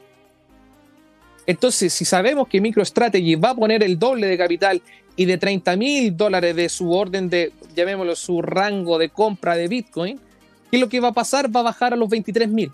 Ejemplo, a los 24 mil. ¿Qué es lo que va a pasar? Que cuando Bitcoin nuevamente esté en 30 mil dólares va a tener un margen enorme de ganancia. ¿Y qué va a pasar? Las grandes instituciones comienzan a vender. Voy a empezar a bajar de nuevo. O sea, tú, tú decís, ¿cómo se llama? Que este tipo de posiciones que se están viendo ahora, ¿en dónde? Es gravísimo. Necesa- necesariamente, necesariamente estos fondos de inversión van a tener que ir a colocar plata para no perder las posiciones. Exacto. Lo que va a terminar haciendo es que cuando el Bitcoin suba a los 30.000 dado de que se va a pegar una, dado que estaría pegándose, ¿cómo se llama? No sé, una subida de, de, de, de, die- de 10 mil dólares, de, de, de 15 mil dólares, ponte tú, cuando sí que llega a los, a los 35 mil, la verdad que va a ser fantástico para poder hacer toma de ganancia y- Exacto. y, y poder hacer pago de eso, de esa plata que se colocó ahora para que no terminaran las posiciones cerrándose. Exacto. Ah, entonces eso en definitiva podría. Recordemos, recordemos que el trading en spot es una cosa, los cruzados es otra cosa y el mundo de los derivados, el mundo de las fantasías, Sí, es otra, es otra es cosa- otra huevada. Es otra cosa totalmente diferente. Entonces, señores, si ustedes ven la, capi- la capitalización del dinero comparado con la capitalización de los derivados, hagan ese ejercicio. La gente que está viendo, vean la capitalización del dinero y vean la capitalización del derivado. Estamos hablando de 1 a 3 mil, 1 a 5 mil. El dinero es prácticamente nada comparado con el derivado. Entonces, ¿qué es lo que pasa? Que cuando se toma mucho dinero de los derivados, nuevamente vamos a volver que Bitcoin va a ser igual que Forex que prácticamente se van a operar cuatro horas al día prácticamente y sabemos que prácticamente el orden blocks, que vuelvo a lo mismo, que el trading institucional va a seguir ganando esta carrera. Es como que si fuese una casa de bobos, llamémoslo así. ¿Cómo, dice usted? ¿Cómo- ¿Cómo decía, cómo decía el, el Bill Gates de, de- de esto, Jorge? El, el juego de- del último tonto El juego del último tonto. o- o del tonto mayor. Pero tú, pero ponte, dices tú entonces de que es posible que se pegue la subida. A ver si nos vamos entonces al BTC aquí, ¿no es cierto? Tú dirías que se, se pegaría, se pegaría entonces la subida hasta los 35, que aquí lo tengo marcado en amarillo, los 35, para después volver a bajar una No, vez- primero, primero tenemos que volver al, al rango de, de los 27.000, que hubo órdenes importantes ahí, el rango de los 30.000 y el rango de Sí, los pero- 35.000. espérate. Antes, antes de, llegue- de llegar a ese rango, tienes que marcar piso. Yo creo que el piso todavía no ha sido marcado. Y la gran pregunta es si el piso se va a marcar. Es, es que el piso se está marcando. po. Si tú te das cuenta en el volumen, el No, volumen, es decir, el volumen es escaso. Eh, eh, eh, no, no- no hemos capitulado. Si para llegar al mínimo necesitas capitular, necesitas un mechazo como los anteriores. Eso no ha ocurrido. Ha ocurrido una vela completa. yo lo discuto. ¿Ah? Yo lo discuto porque se nos olvida el- una cosa son los bitcoins y una de las cosas, lo otro son los bitcoins en derivados. Pero espérate, espérate, espérate. Aquí hay solo un precio que, que es el que ve el mercado, que es el, el precio que se da en las bolsas con mirada. Ujú. Ese piso, ese piso que estuvo y rebotó en 17.000, ¿tú, tú dices que ya tuvimos el piso o crees que va a volver a bajar y marcar un, un piso mayor, un piso menor? ¿Cómo, cómo- cómo está el tema? Viendo los rangos de volúmenes y viendo las, la- no sé si tú puedes ver la profundidad del mercado, que es eh, otro muy importante eh, el- indicador. El, el market cap de todas las cripto, ¿no? No, no, el- la profundidad. No sé si te marca que tú estás ocupando, yo lo ocupo en Binance, la profundidad del mercado. A ver, aquí lo voy a. Aquí, ¿cómo se llama? Lo voy a. En las profundidades del mercado estamos viendo que lo- el rango entre los, vuelvo, el rango de los 17.000 a los 20.000 es un rango de Colgin Mark, eh, sí, margin call. ¿Cuál es el problema aquí? Que en esta zona la gente va a estar obligada a meter dinero. Estamos en una zona de obligación prácticamente. ese, ese dinero no ha estado apareciendo. Yo pienso que la- la- las personas van, a, van a seguir a- al margen. Efectivamente, la acción la están dando los institucionales, pero tiene que haber una capitulación primero para volver a tomar el mercado Nanza. Yo creo que no va a llegar a 27.000 sin a- antes eh, eh, haber marcado un piso definitivo. Pero es que si vol- volvemos, estamos en un crash sobre crash. Estamos prácticamente hablando de, de un 80% de baja, si no me equivoco. No, Eh, El Salvador, 72, El Salvador, de, 72 a 74. pero- El pero Salvador de 105 millones de dólares, ahora tiene 40 millones de dólares. Mira, aquí, está, aquí, tengo, aquí tengo cómo se llama el rango de profundidad. Este es el rango, este, aquí tengo el rango de profundidad de en este momento el BTC USDT. El USDT perdió paridad. Sí, lo hizo, weón. Pero no por mucho tiempo, ¿ah? Pero lo hizo. Lo hizo. Pero es que bueno, era, era lo que tenía que pasar. Si de hecho. Vuelvo a lo mismo, de- de- de ocupemos hecho, yo lo tenía, lo tenía, yo lo tenía, ¿cómo se llama? Lo tenía visto esa cuestión, pues dije, "Ah, se viene, la, se viene una caída potente, pero bueno, aquí van a ir todos corriendo, bueno, al tío Tether. ¿Y qué pasa cuando alguien quiere, cuando todos quieren algo?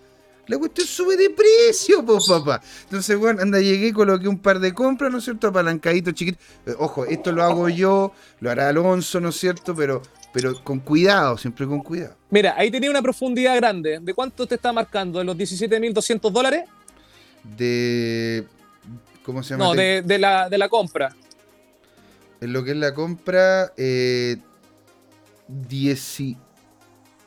Aquí me sale, me sale. Ah, por Dios, macho. Aquí me sale 4.67k. Ya, eso, la, profu- la profundidad marca de que podríamos estar en estos momentos, este- estamos en una zona de compra obligatoria, llamémoslo así. Así yo, yo, en el- en el yo personalmente en el análisis que estoy haciendo ahora, estaba en un proceso de compra obligatoria. Sobre todo para los traders institucionales. Que ellos rezaban que Bitcoin no iba a bajar de los 25 mil dólares, jamás. ¿Qué es lo que Mm. afectó? SP500. ¿Qué lo afectó? Voten por Biden. ¿Quién lo afectó? Eh, Putin. Vuelvo a lo mismo y lo que repetí en programas anteriores. No todo se trata de Bitcoin y tenemos que saber lo que, que cresta, qué mierda está pasando en el Banco Central de los Estados Unidos. Estoy totalmente de acuerdo. Bueno, y también lo que está pasando con Rusia. Estábamos hablando en la tarde. Es que a mí me pasa una cuestión. Yo llamo a Alonso bueno, y digo, ya voy a llamarlo para decirle hoy día tenemos este programa que vamos a conversar. Y después termino conversando con este weón 45 minutos. Es que muy simpático este weón. Entonces, y tiene tema, ¿me entendí? Entonces, claro, como, ¿cómo no conversar ahí con él? Y, y me estaba ahí hablando sobre el tema de Rusia, sobre el tema de cómo van los pagos con Europa, Mira. el tema del criptorrublo. Del cripto rublo, ¿sabes qué? Le estoy poniendo mucha, mucha investigación a lo que se llama cripto rublo. ¿ya? ¿Por qué? Porque ¿qué es lo que pasa? Recordemos de que Rusia, Irán, China, India tienen un tratado comercial importantísimo en adopción de, adopción monetaria. Entonces, si teníamos tecnología monetaria, eso llama mucho la atención. Todos sabemos que el tío Vladimir Putin estaba en contra de las criptomonedas. Bueno, es que, es que claro, ¿cómo, cómo no estarlo, me entendí? Si al final es descentralizar el poder y el que lleva un autócrata. Pero, pero es diferente con el tema de la cripto estatal. Ex- exacto, es muy distinto porque él, él le decía, no, es que las criptomonedas está prohibido, está prohibido, está prohibido, pero se dio cuenta que podía hacer lo mismo que XRP, copiar una tecnología de Satoshi Nakamoto para hacerle unas pequeñas modificaciones y el poder sigue siendo mío. Papá sigue teniendo la sartén por el mango. ¿ah? Papá. ¿Quién manda aquí? Papá. Pa- A ver, recordemos, ¿quién es el hombre más millonario del mundo? El- el- el- ¿Cómo se llama el tío Putin? Es uno de los hombres más millonarios del mundo. Es el hombre más millonario del mundo. Recordemos que tiene casi el 95% de las petroleras estatales rusas. Ah, mira. Forbes, Forbes lo sacó de la lista para no darle el prestigio a, a Rusia y su. porque Putin es trillonario. De hecho, Elon Musk lo dice en una entrevista. Oye, ¿qué se siente de ser el hombre más millonario del mundo? Y él dice, yo no soy el hombre más millonario del mundo. Y el entrevistador queda así como, what the fuck, ¿quién es el hombre más millonario? Vladimir Putin. Entonces va un legislador del el Congreso, eh, un legislador de Rusia, le dijo, ¿sabe qué, señor Vladimir? Eh, el protocolo SWIFT nos va a bloquear todo. El rublo se va a desplomar con la guerra. ¿Qué hacemos? Hay una tecnología llamada blockchain. ¿Cómo eso? No, usted una encriptación punto a punto, pase solo a los militares rusos. Adivinen lo que están haciendo ahora, trabajando el cripto rublo. Qué loco, Pero, y, y- y a Y ver cómo- espérate, tan, mira, imagínate cómo está, va a interactuar la blockchain de Rusia con la blockchain de China. Después está la blockchain de Corea del Sur. Recordemos que ya está el wallpaper de la blockchain de Corea del Sur. De la, sus, las famosas CBDC. CBDC. Exactamente. Entonces, ¿no? Entonces, ¿qué es lo que va a pasar cuando un país gigante como Rusia diga yo soy financieramente libre? Pero ¿qué es ser financieramente libre, José Miguel? Es que mi criptoactivo o mi dinero está bajo mi custodio. Porque si tú me decís, deposítame 10 lucas ¿quién tiene el custodio de, de esos 10 mil pesos? ¿Lo tienes tú o lo tiene el banco? Lo tiene el banco. Lo Lo tiene el banco, tiene el El banco tiene una deuda contigo y si quiere te la paga. Exacto. Entonces, cuando, cuando va y le dice el banco, un ejemplo, Banco Chile, le dice al banco estatal, o al perdón, le dice al Banco Central, préstame 10 mil millones, eh, y tenéis 10 mil millones en el banco, sí, mira, sabéis que yo tengo un millón de clientes y estos millones de clientes a mí me tienen en su, su platita, son 10 mil. Entonces, tú puedes pedir mil mil pesos que hoy en día están en el banco Chile, El Banco Chile puede pedir mil pesos al Banco Central. O sea, mi dinero lo ocupa en contra garantía para un Banco Central. Imagínate lo que va a pasar con Rusia. Que su propio dinero lo van a poder garantizar con su mismo dinero. Sin necesidad de que el dinero esté en Estados Unidos, como pasó, como ha pasado siempre en todos los países. Mm. Todos los países prácticamente tienen la cuenta en los, en los yankees. Bueno, de, de hecho, eso es lo que le acaba de pasar a Rusia. Rusia per- perdió 600 mil millones de dólares que tenía en reserva y que le fueron congeladas cuando le declaró la guerra a, a Ucrania, a pesar de que técnicamente no le declaró la guerra. Son operaciones especiales. Son pero bueno. operaciones. No vaya a decir guerra, pues, son, son operaciones especiales nomás. Perdón, operaciones especiales. Sí, pues claro. sí. Fueron a desnazificar Ucrania. ¿No es cierto? Mm. Una- un, un país que tiene de presidente a un judío. o sea, ¿qué, te- puedo decir? Oye, recordemos, a ver, no quiero entrar, pero recordemos que los presupuestos de la OTAN, dentro de su uniforme, tienen en Europa, para esos lados, siglas que vienen del nazismo. Mm, no sabía esa Mm, cuestión, ¿eh? Sí, mira, es, es- es complicado. No, no es, eh, esta guerra no es de, de blanco y negro, la verdad. No. Ah, o ah, sea, y, y lo más importante es entender una cosa: esta, re- esta guerra empezó en 2014 y no, no ha cesado. no, no, Hay guerras que nunca se terminan. Esto pasó desde el tratado cuando des- de- desnuclearon a Ucrania, cuando Ucrania se hizo independiente. Mm, Bueno, eso fue un error estratégico de Ucrania, ceder Sí. las armas Bueno, o sea, Entonces, Y el Miren. segundo error estratégico fue, fue forzar la situación eh, cuando eres vecino de, de- de- de una potencia militar. eh, no, no, no es tan sencillo declararte, en, en teoría, ¿no es cierto? Eres democrático, eres independiente. eh, y, y ¿cómo se llama? Y puedes irte al pacto militar eh, opuesto, pero, pero, pero eso tiene un riesgo como se demostró. ¿ah? Y, y, y ese, ese es el tema eh, de, de- de cuánto es eh, correcto hacer y cuánto es lógico hacer. Hay una diferencia enorme, ¿tú sabes lo que pasa si Rusia gana a Ucrania? ¿no? pero el to- dólar se ¿Toda va a Ucrania dices tú? O sea, que Todo to- Ucrania. Todo, Sí. todo Ucrania. Eh, los commodities van a, los van a, los dueños del commodity de tanto Asia y Europa lo va a tener Rusia. Bueno, es que Ucrania, Ucrania tiene, ¿cómo se llama? Lo- los campos Trigo. de trigo más importantes. Tiene, ¿cómo se llama? Una cantidad importante también de, ne- de energía en algunos Petróleo, sectores. Petróleo. Y, y, y- y Rusia. el acueducto de Notre.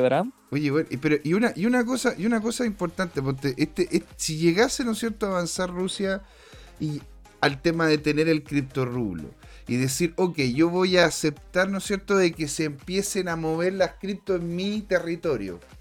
Porque, porque, a ver, de hecho lo quería preguntar de esta manera. Va a ¿Ustedes pasar lo creen- mismo que va a pasar en El Salvador. Que va a existir una wallet estatal en Rusia y que prácticamente tus bitcoins los vaya a poder transformar, eh, transformar en criptorrublos, va a existir un exchange y Rusia se va a quedar con su parte. Pero ponte tú, eh, porque si es que llega a abrirse. Porque una cosa es que ellos digan yo quiero tener mi cripto rublo, que es lo que hizo China, bueno, tienen su cripto yuan, pero yo no quiero ni una otra cripto aquí en mi casa. Yo quiero mi Claro. cripto porque esta es mi casa. Ahora, yo no sé si es que va a pasar lo mismo con Rusia, porque Rusia, si es que llega a abrirse de lleno completamente hacia el tema de cripto, con todos los potenciales, con energía relativa, con una energía baratísima, con, con- Ujú. con- con- con un lugar donde, bueno, a ver, en Rusia tenéis que tener los barrotes puestos porque te entra, te entra un oso polar, pero abrís la ventana y tenéis todo, y tenéis todos los, los servidores heladitos de nuevo, si es que lo colocáis al norte. Entonces, el- el nivel, el potencial que tiene Rusia con solamente su capacidad en, en commodity, weón, y, y China al lado, que le pase la tecnología, Rusia, weón, podría llegar y patear el, podría patear el, el tablero. es que más que patear el tablero, lo que va a pasar, lo mismo que la tecnología S. Hay un centro de investigación en Rusia que habla todo lo S. Y desarrollaron el S-10, el S-100, el S-400, que hoy día bloquea a todos los aviones de la OTAN. Están creando el S-700. Y la investigación S, lo que está haciendo ahora es la eh, transacción bancaria internacional sin dependización de un protocolo SWIFT. Entonces, ¿qué es lo que va a pasar? Que cuando esta tecnología la tengan lista, le va a decir a la India, hola India, ¿cómo estás? ¿Sabéis qué? Mira, tengo esto. Mm. Después le va a decir a Irán, hola Irán, ¿cómo estás? Mm. Tengo esto. Entonces, ¿qué es lo que va a pasar de a poco? Es como que si el dólar está destinado a morir. porque, porque vamos a empezar con Rusia, China, Irán, la India, Recordemos que la tercera potencia más grande del mundo es la India, que dentro del año 2040 dice que va a tener más dinero que propio China. Si, si siguen haciendo las cosas como hasta ahora la están haciendo, sobre todo abriendo el mercado y queriendo convertirse en lo que ahora es la, China. Los indios quieren avanzar hacia ser como la China 2.0. ¿Te das cuenta? Por eso, por, eso, ¿cómo se llama? Eh, Aranda Mudri ha, hecho muchos cambios vinculados con bajar las tasas de interés, bajar, bajar también, ¿por qué? Porque así también tenéis más plata para poder partir tu empresa, ha logrado implementar impuestos que incentivan la creación de valor dentro de India. Es muy interesante porque yo, yo ponte, es que no tengo mi celular ahora conmigo, pero si yo tuviese un celular y yo me compro ese celular hecho afuera y me lo traigo a India, yo pago un impuesto no menor. Pero si es que yo traigo las partes de ese celular y lo armo en India, el impuesto es casi nulo. Entonces, están incentivando la creación de empresas. Y tú decías entonces de que se estaría creando como un bloque soviético asiático contra un bloque occidental. Sí, claramente. Oye, fuerte no sé, como bien sabe, a mí me encanta la política militar, y porque siento que al fin y al cabo un tanque en otra frontera te deja la cagada en un mercado. Amén. Primera Guerra Mundial, ah, Segunda Guerra Mundial. ¿Qué es lo que pasó en los, vuelvo, en los bancos de Polonia? ¿Qué pasó cuando Hitler invadió, Polonia? ¿Cuánto llegó a costar las acciones del banco? Un chiste. Y después, cuando Hitler se fue de ahí y Polonia volvió a ser Polonia, ¿cuánto subieron esas acciones? Estamos hablando un por mil, un por dos mil, un por tres mil. Estáis jubilados. Entonces, bajo este aspecto, ¿por qué me interesa mucho? Vuelvo a XRP, porque XRP ha sido como el estandarte de las blockchain privadas en el mundo. Y es lo que están ah, ocupando ejemplo, eh, como lo que están ocupando ejemplo en China, ahora lo que están haciendo en, Rusia, lo que están haciendo en Europa. Entonces, cuando un, momento se entiendan lo que es las blockchain, porque la gente habla de Bitcoin, no habla de lo que pasa dentro de las blockchain. Y creo que yo soy, no soy un experto en la materia de las blockchain, de los códigos, el código abierto, de que el minero centralizado, de que el masternodo Estamos aquí en otra área. Mm, pero mm. esa área es tan importante porque es una parte esencial del Bitcoin. Totalmente. ¿Por qué? Porque si todos empiezan a ocupar monedas digitales, ¿qué es lo que va a pasar? Es un efecto dominó. Todos están destinados a ocupar Bitcoin. Pues, no, espérate.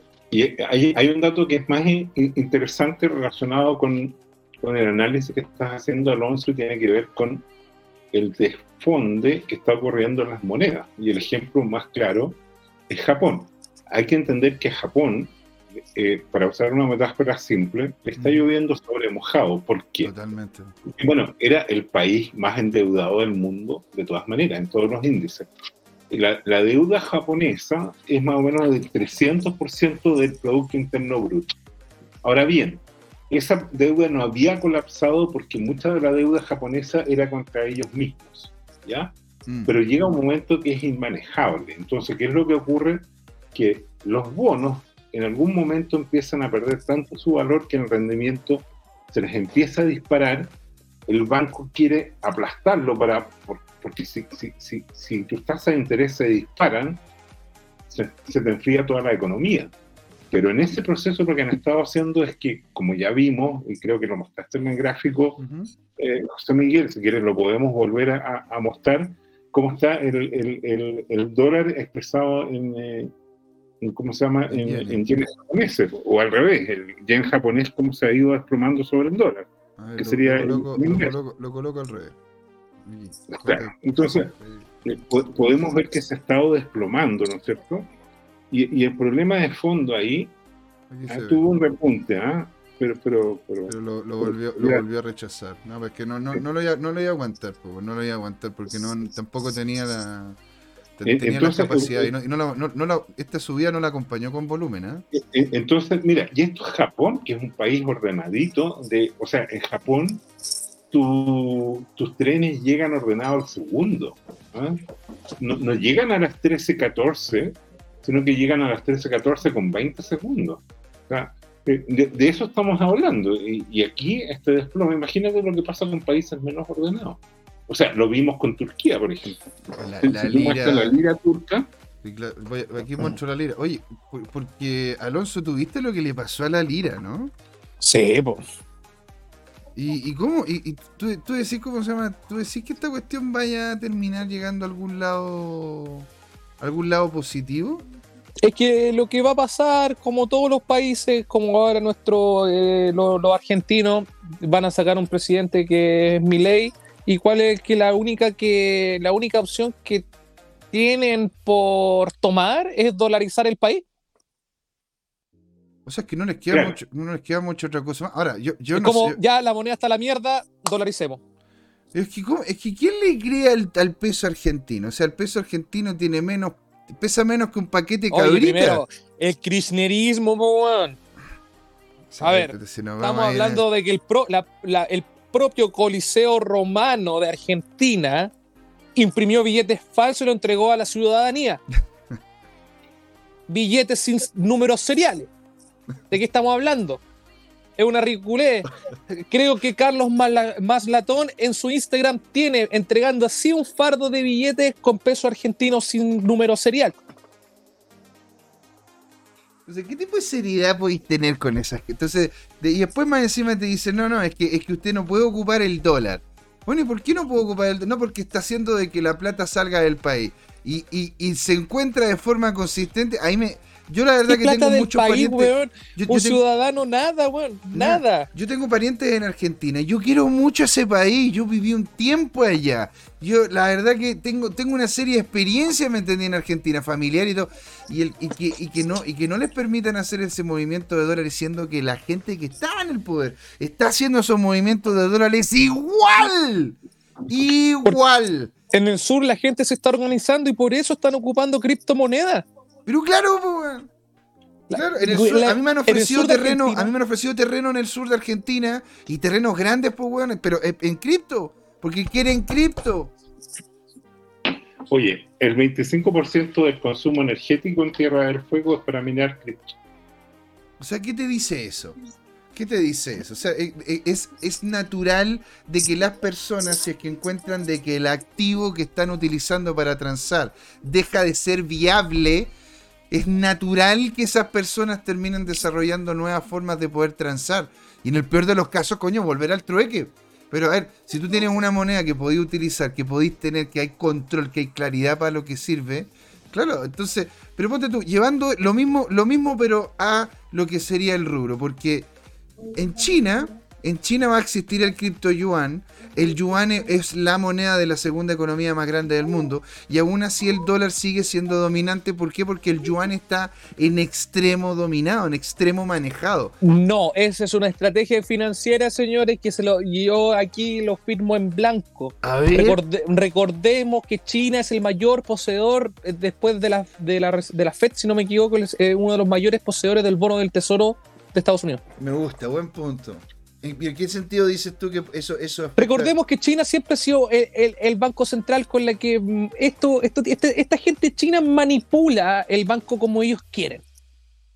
Tal cual. Segunda cosa, la compra más importante, la prioridad del banco estatal chino es comprar bonos del Tesoro de Estados Unidos. Curioso, ¿no? Sí, muy curioso. Curioso. Entonces, ¿qué es lo que va a pasar? Eh, yo, yo los tengo más asegurado cuando la tecnología esté lista, cuando la gente está lista y estén todos preparados, listos, China va a hacer esto. Un, dos, tres, pum, bombiae. Listo, para afuera. Va a, vender, va a vender masivamente todo. ¿Y qué es lo que va a pasar? Va a quedar con cero bonos de tesoros de Estados Unidos. Y ahí sí que va a quedar la cagada. Lo que pasó con Rusia que ya desdolarizó el país. Entonces tú decís que los chinos están esperando realmente que Estados Unidos esté muy, muy acabado, muy complicado para terminar de venderlo y darles como el, golpe de gracia. El, golpe final, siempre los golpes finales, ¿quién han sido? La gente que está respaldada en oro y la y ¿cómo se llama? estos papeles fiduciarios. ¿Qué es lo que va a pasar cuando Estados Unidos entre en la gran recesión? China va a vender y, y China se va a posicionar como dueño y amo y señores ¿Por qué? Porque mm. recordemos la alianza que tienen ellos. Mm. Recordemos, que, recordemos que ellos firmaron el año pasado el bloque comercial más grande del mundo. No el bloque comercial más grande del mundo no lo tiene Estados Unidos. No. Olvídense de eso. Lo voy a tener con el TPP-11, pero, pero al final pero al final se salió, pues se salió con... no pueden, porque sabían que China prácticamente tenía un tratado de libre comercio con India, un tratado de libre comercio con Rusia, un tratado de libre comercio con Chile porque las puertas de China en Latinoamérica es Chile. Sí, nosotros somos como, el, como el puente. Eh, recompraron tres bancos, ahora son chinos. Recordemos que en Chile hay tres bancos chinos ya, pues. Las carreteras ya no son españolas, son chinas. Entonces, yo, yo, yo. ¿Cómo se llama este? Eh, eh, ¿Qué es lo que va a pasar? Sokimich, pues, ya no, ya no es, ya no es chilena. Sokimich es China. Es China. Entonces, volviendo a lo mismo, cuando llegue el golpe final, ¿qué va a pasar con la economía yankee? ¿Sabes dónde se van a ir a respaldar? En plata, en oro, en Bitcoin. Porque recordemos que la, mayor cantidad de donde la población sabe de Bitcoin, llamémoslo así, es en Estados Unidos. Y después viene El Salvador porque es un país más pequeño, entonces tiene las estadísticas más, más altas. Pero mucha gente, la ciudadanía, la ciudadanía de Estados Unidos sabe mucho de Bitcoin. Mm. Ya está sabiendo mucho, las grandes minerías ya están en Estados Unidos. Entonces, yo, yo estoy esperando eso. China ha sido muy inteligente. Preparó, está preparando la energía del sol. Eh, del sol. No sé si ustedes saben sobre la tecnología del sol. Están creando un nuevo sol. Sí, están creando la tecnología. Porque, claro, nosotros tenemos el la tecnología tradicional es de fusión. Y ellos, o sea, no, perdón, de fisión. De fisión. Y, de fisión. Y, ahora están creando, están tratando de crear de fusión, que es lo que hace el, que es lo que hace el, sol, pues. Están creando, ¿no es cierto?, como un sol artificial. Entonces, volvamos a esto. China va a ser eficiente. Eh, Rusia tiene Ucrania. Van a tener más commodity.